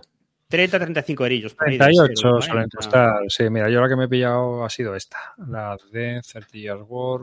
Hmm. Aquí, que son dos batallas que salieron por la SPI hace mil años. Ah, de ellos en Miranda. Witos al Luther y que Joseph Miranda pues las ha reciclado tienen a Joseph Miranda reciclando todo ahí en la estrategia en Tactics. Pero bueno, no sé, por probar el sistema, porque eran 38 pavetes. Uno es un, o sea, viene un mapa partido por la mitad a lo menos Iron y entonces en, media mitad está uno, una de las batallas y en, la, otra parte del tablero pues está la otra, ¿no? Una es más grande que otra. Y bueno, es un sistema que parece muy sencillito, tiene muy pocas páginas de reglas y para probarlo y ver qué tal. Tampoco me quiero yo hmm. complicar la vida, porque bueno, era por, por el sobeteo, ¿sabes? O sea, decir tal. Que el tema de las revistas, pues es que es muy variable, es decir, que seguramente a lo mejor lo pruebes y tal. Y hay uno que me ha metido, me, jugando con Paco, me metió un gol y me la he pillado. A mí, a mí, me ha metido justo el cable Roy. ¿Sí? Sí. me lo metió Paco. Sí, lo que pasa es que este ya no se puede encontrar, ¿eh? me parece. Claro, el de 1777 me parece que tampoco, cariño, tú lo tienes ahí, pero, pero yo creo que ahora, claro, estas revistas pasan de, del mes que salen y a lo mejor quedan dos, tres copias y, te las pillas o, no. Y luego es un lío conseguirlas. Sí, sí, es un lío. Bueno, las compras de segunda mano y ya está. Si la encuentras a buen precio, que tampoco creo yo que merezca la pena mucho no. ya, ya, ya. pagar de más. ¿eh? O sea, no te aconsejo pagar de más. ¿Por qué? Porque a lo mejor luego llega un día de Decision Games y si funciona te la sacan en caja. Sí, sí, De hecho, este, este de 1767 creo que hicieron una votación y, salió de los elegidos que lo van a, volver a editar en caja. Y estaría bien que le dieran un repasillo a algunas cosas y, vieran qué, qué hacer. Pero a ver, el sistema, el sistema está guay. ¿eh? Yo, yo, Calino, si lo tienes un día para jugarlo a dobles, está guay. ¿eh? Sí, sí, sí. Sí, sí, sí, lo pillé precisamente porque me lo dijo este y dije, venga, pues te voy a hacer caso. Y luego tienes, mira, el American Civil War es lo que me metió a mí al gol el otro día. Pues estuvimos hablando, como los juegos estos de la guerra civil americana son muy difíciles de hacer. Y venga, va. Pues, había uno en BGG que lo vendía por 25 pavos. Coño. Y dije, pues para adelante. Y lo probamos y ya está. Y pues eso voy a hacer. Así que me la han mandado desde Francia el tío por punto pack y aquí esperando. Una persona que la tenía y bueno, lo vendía a un precio bastante razonable. Esta es la versión china, la que he puesto la foto, o sea que, o la versión japonesa, o yo que sí. Pero que es un juego, es el típico American Civil War renovado a su manera, ¿no? O sea que, que también eh, esta gente pues recicla mucho de los juegos antiguos y tal. O sea que te, te puedes encontrar de todo lo que tiene la, las revistas. Las revistas. Sí, ya sabéis que esto es un poco a ver, las revistas tienen el, rollo de que lo bonito es bonito, porque yo incluso conozco gente americana que solo compra, solo juega juegos de revistas, porque les, lo que les mola es el rollo de te compras la revista, tener los artículos, luego sacas el juego y, lo juegas en solitario, ni siquiera lo juegas con más gente. Y, ellos sacan disfrute de eso. Y a mí mm. me parece me parece muy guay. Lo que pasa es que con las revistas pasa de todo. A veces hay, hay veces que salen auténticas joyas y otras veces que hay juegos que son malos. Y sobre mm. todo, que te sacan a lo mejor un juego de un tema que es que solo hay ese, ese juego de ese tema, porque no es un, es un, tema conocido, ni es un tema popular, ni tal, y tiene, tienen ese margen de, si tú haces un juego de tablero, pues probablemente tendrás que acabar haciendo juegos de Normandía o de las Ardenas, pero en revista tú tienes libertad para hacer algo, tienes unas fechas extremas más rápidas, pero tienes libertad un poco para hacer cosas marcianas o para experimentar. Hmm. Yo estuve probando. Dale, dale. Eh, yo estuve probando también este, el de Battle for Curse de Tigers Burning, que viene en la C3i, lo estuve probando en solitario. Y bueno, pues esto es un ejemplo de juego de lo que dice Roy, que es un juego que es muy interesante, en el papel tiene ideas originales, en el papel funciona muy bien, pero luego cuando juegas en el juego, pues al final ves, eh, bueno, los que estáis viendo la foto, veis que hay una línea tipo Primera Guerra Mundial y así va la cosa. Entonces es un juego de martillar el frente hasta que vence. Y claro, vas, eh, tiene un sistema muy original de actuaciones, vas activando las diferentes formaciones y eso es muy curioso, pero el juego, el desarrollo es lento y plastuzo en el sentido de que, tío, mm, para esto me juego un juego de la Primera Guerra Mundial, ¿sabes? no sé. O sea, tiene, es, muy poco móvil, eh, no hay rupturas de frente, es simplemente martillar al, al, de adelante. No tiene mucho sentido. Yo que sé, por ejemplo, tú juegas un Last Stand y eso es un cachondeo. Hmm. Pues aquí no. Aquí es el típico juego al final. Y claro, te joroba porque el juego tiene varias ideas buenas, quieren que sea una serie, tío, pero no acaba de rematar. No acaba de rematar. Ya es una serie, ¿no? Porque este es el segundo que sacan. Había no, en realidad es el primero. Está basado en las reglas del Battle for Moscow de ah, Pero en realidad te viene como volumen 1. Ah, bueno. Menudo arranque, para mí. No tenía, no es nada interesante, porque yo me acuerdo que me viste la revista para ver si me llamaba la atención o tal, eh, que tenía un rollo que a mí me llamó la atención, que era que tú ibas como, tenías como un nivel de movilización. Empezabas en eh, curar tropas, luego mover tropas, mover más tropas, mover más tropas y asaltos blindados. Sí, que si querías, si bajabas, luego te costaba volver a coger el, el ritmo. La inercia. Sí, tiene un sistema en el que tú decides el posicionamiento durante la partida, o sea, durante ese turno. Entonces tú puedes tener un posicionamiento que sea eh, supplies, es decir, pues me reagrupo, ¿no? pues eh, tengo más refuerzos, me intento recolocar eh, y, bueno, pues, pero no puedo atacar. Ese turno no puedo atacar. Tienes otra forma, otro posicionamiento que es mover. Te puedes mover, pero no puedes atacar tampoco. Y cuando atacas, tienes malus al, a los refuerzos de ese turno. Mm. Eh, tienes, es más, cuando atacas, tienes dos, a lo mejor tienes dos hits automáticos ¿eh? que tienes que aplicar a unidades acorazadas por las bajas que tienes a la hora de desplegar las unidades. O sea, es decir, todo te cuesta, es decir, como un coste que tienes que pagar. Hmm. Y eso es muy interesante. Eso me pintaba muy bien en el papel. Me parecía muy chulo. Eh, y, luego las reglas te vienen, eh, si por ejemplo quieres jugar, porque claro, la primera partida vas más, más ciego que la leche, pues te viene una guía ¿no? de qué históricamente hicieron los rusos y los, y los alemanes. Entonces tú la primera partida, si quieres, incluso no decides el posicionamiento, haces el posicionamiento histórico según viene representado en las reglas. ¿no? Pues aquí los rusos estuvieron atacando, a ofensiva.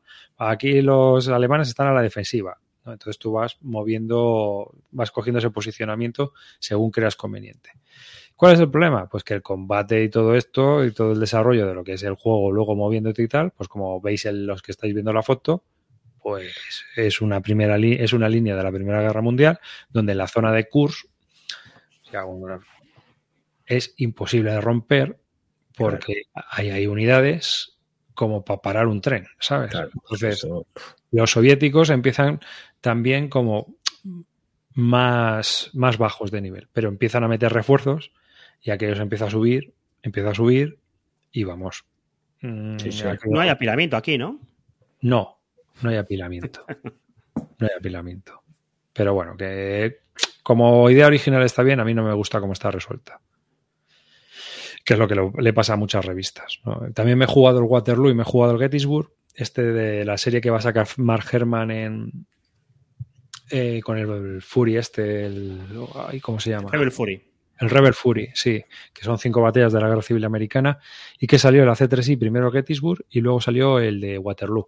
Me gusta más el Gettysburg que el Waterloo yo, yo juego al de Gettysburg y me, me, van a regalar el de Waterloo, lo tengo que jugar un día de estos. A mí el de Gettysburg me, pareció guay para lo que es, para hacer un juego de Gettysburg rapidito, que no sé qué.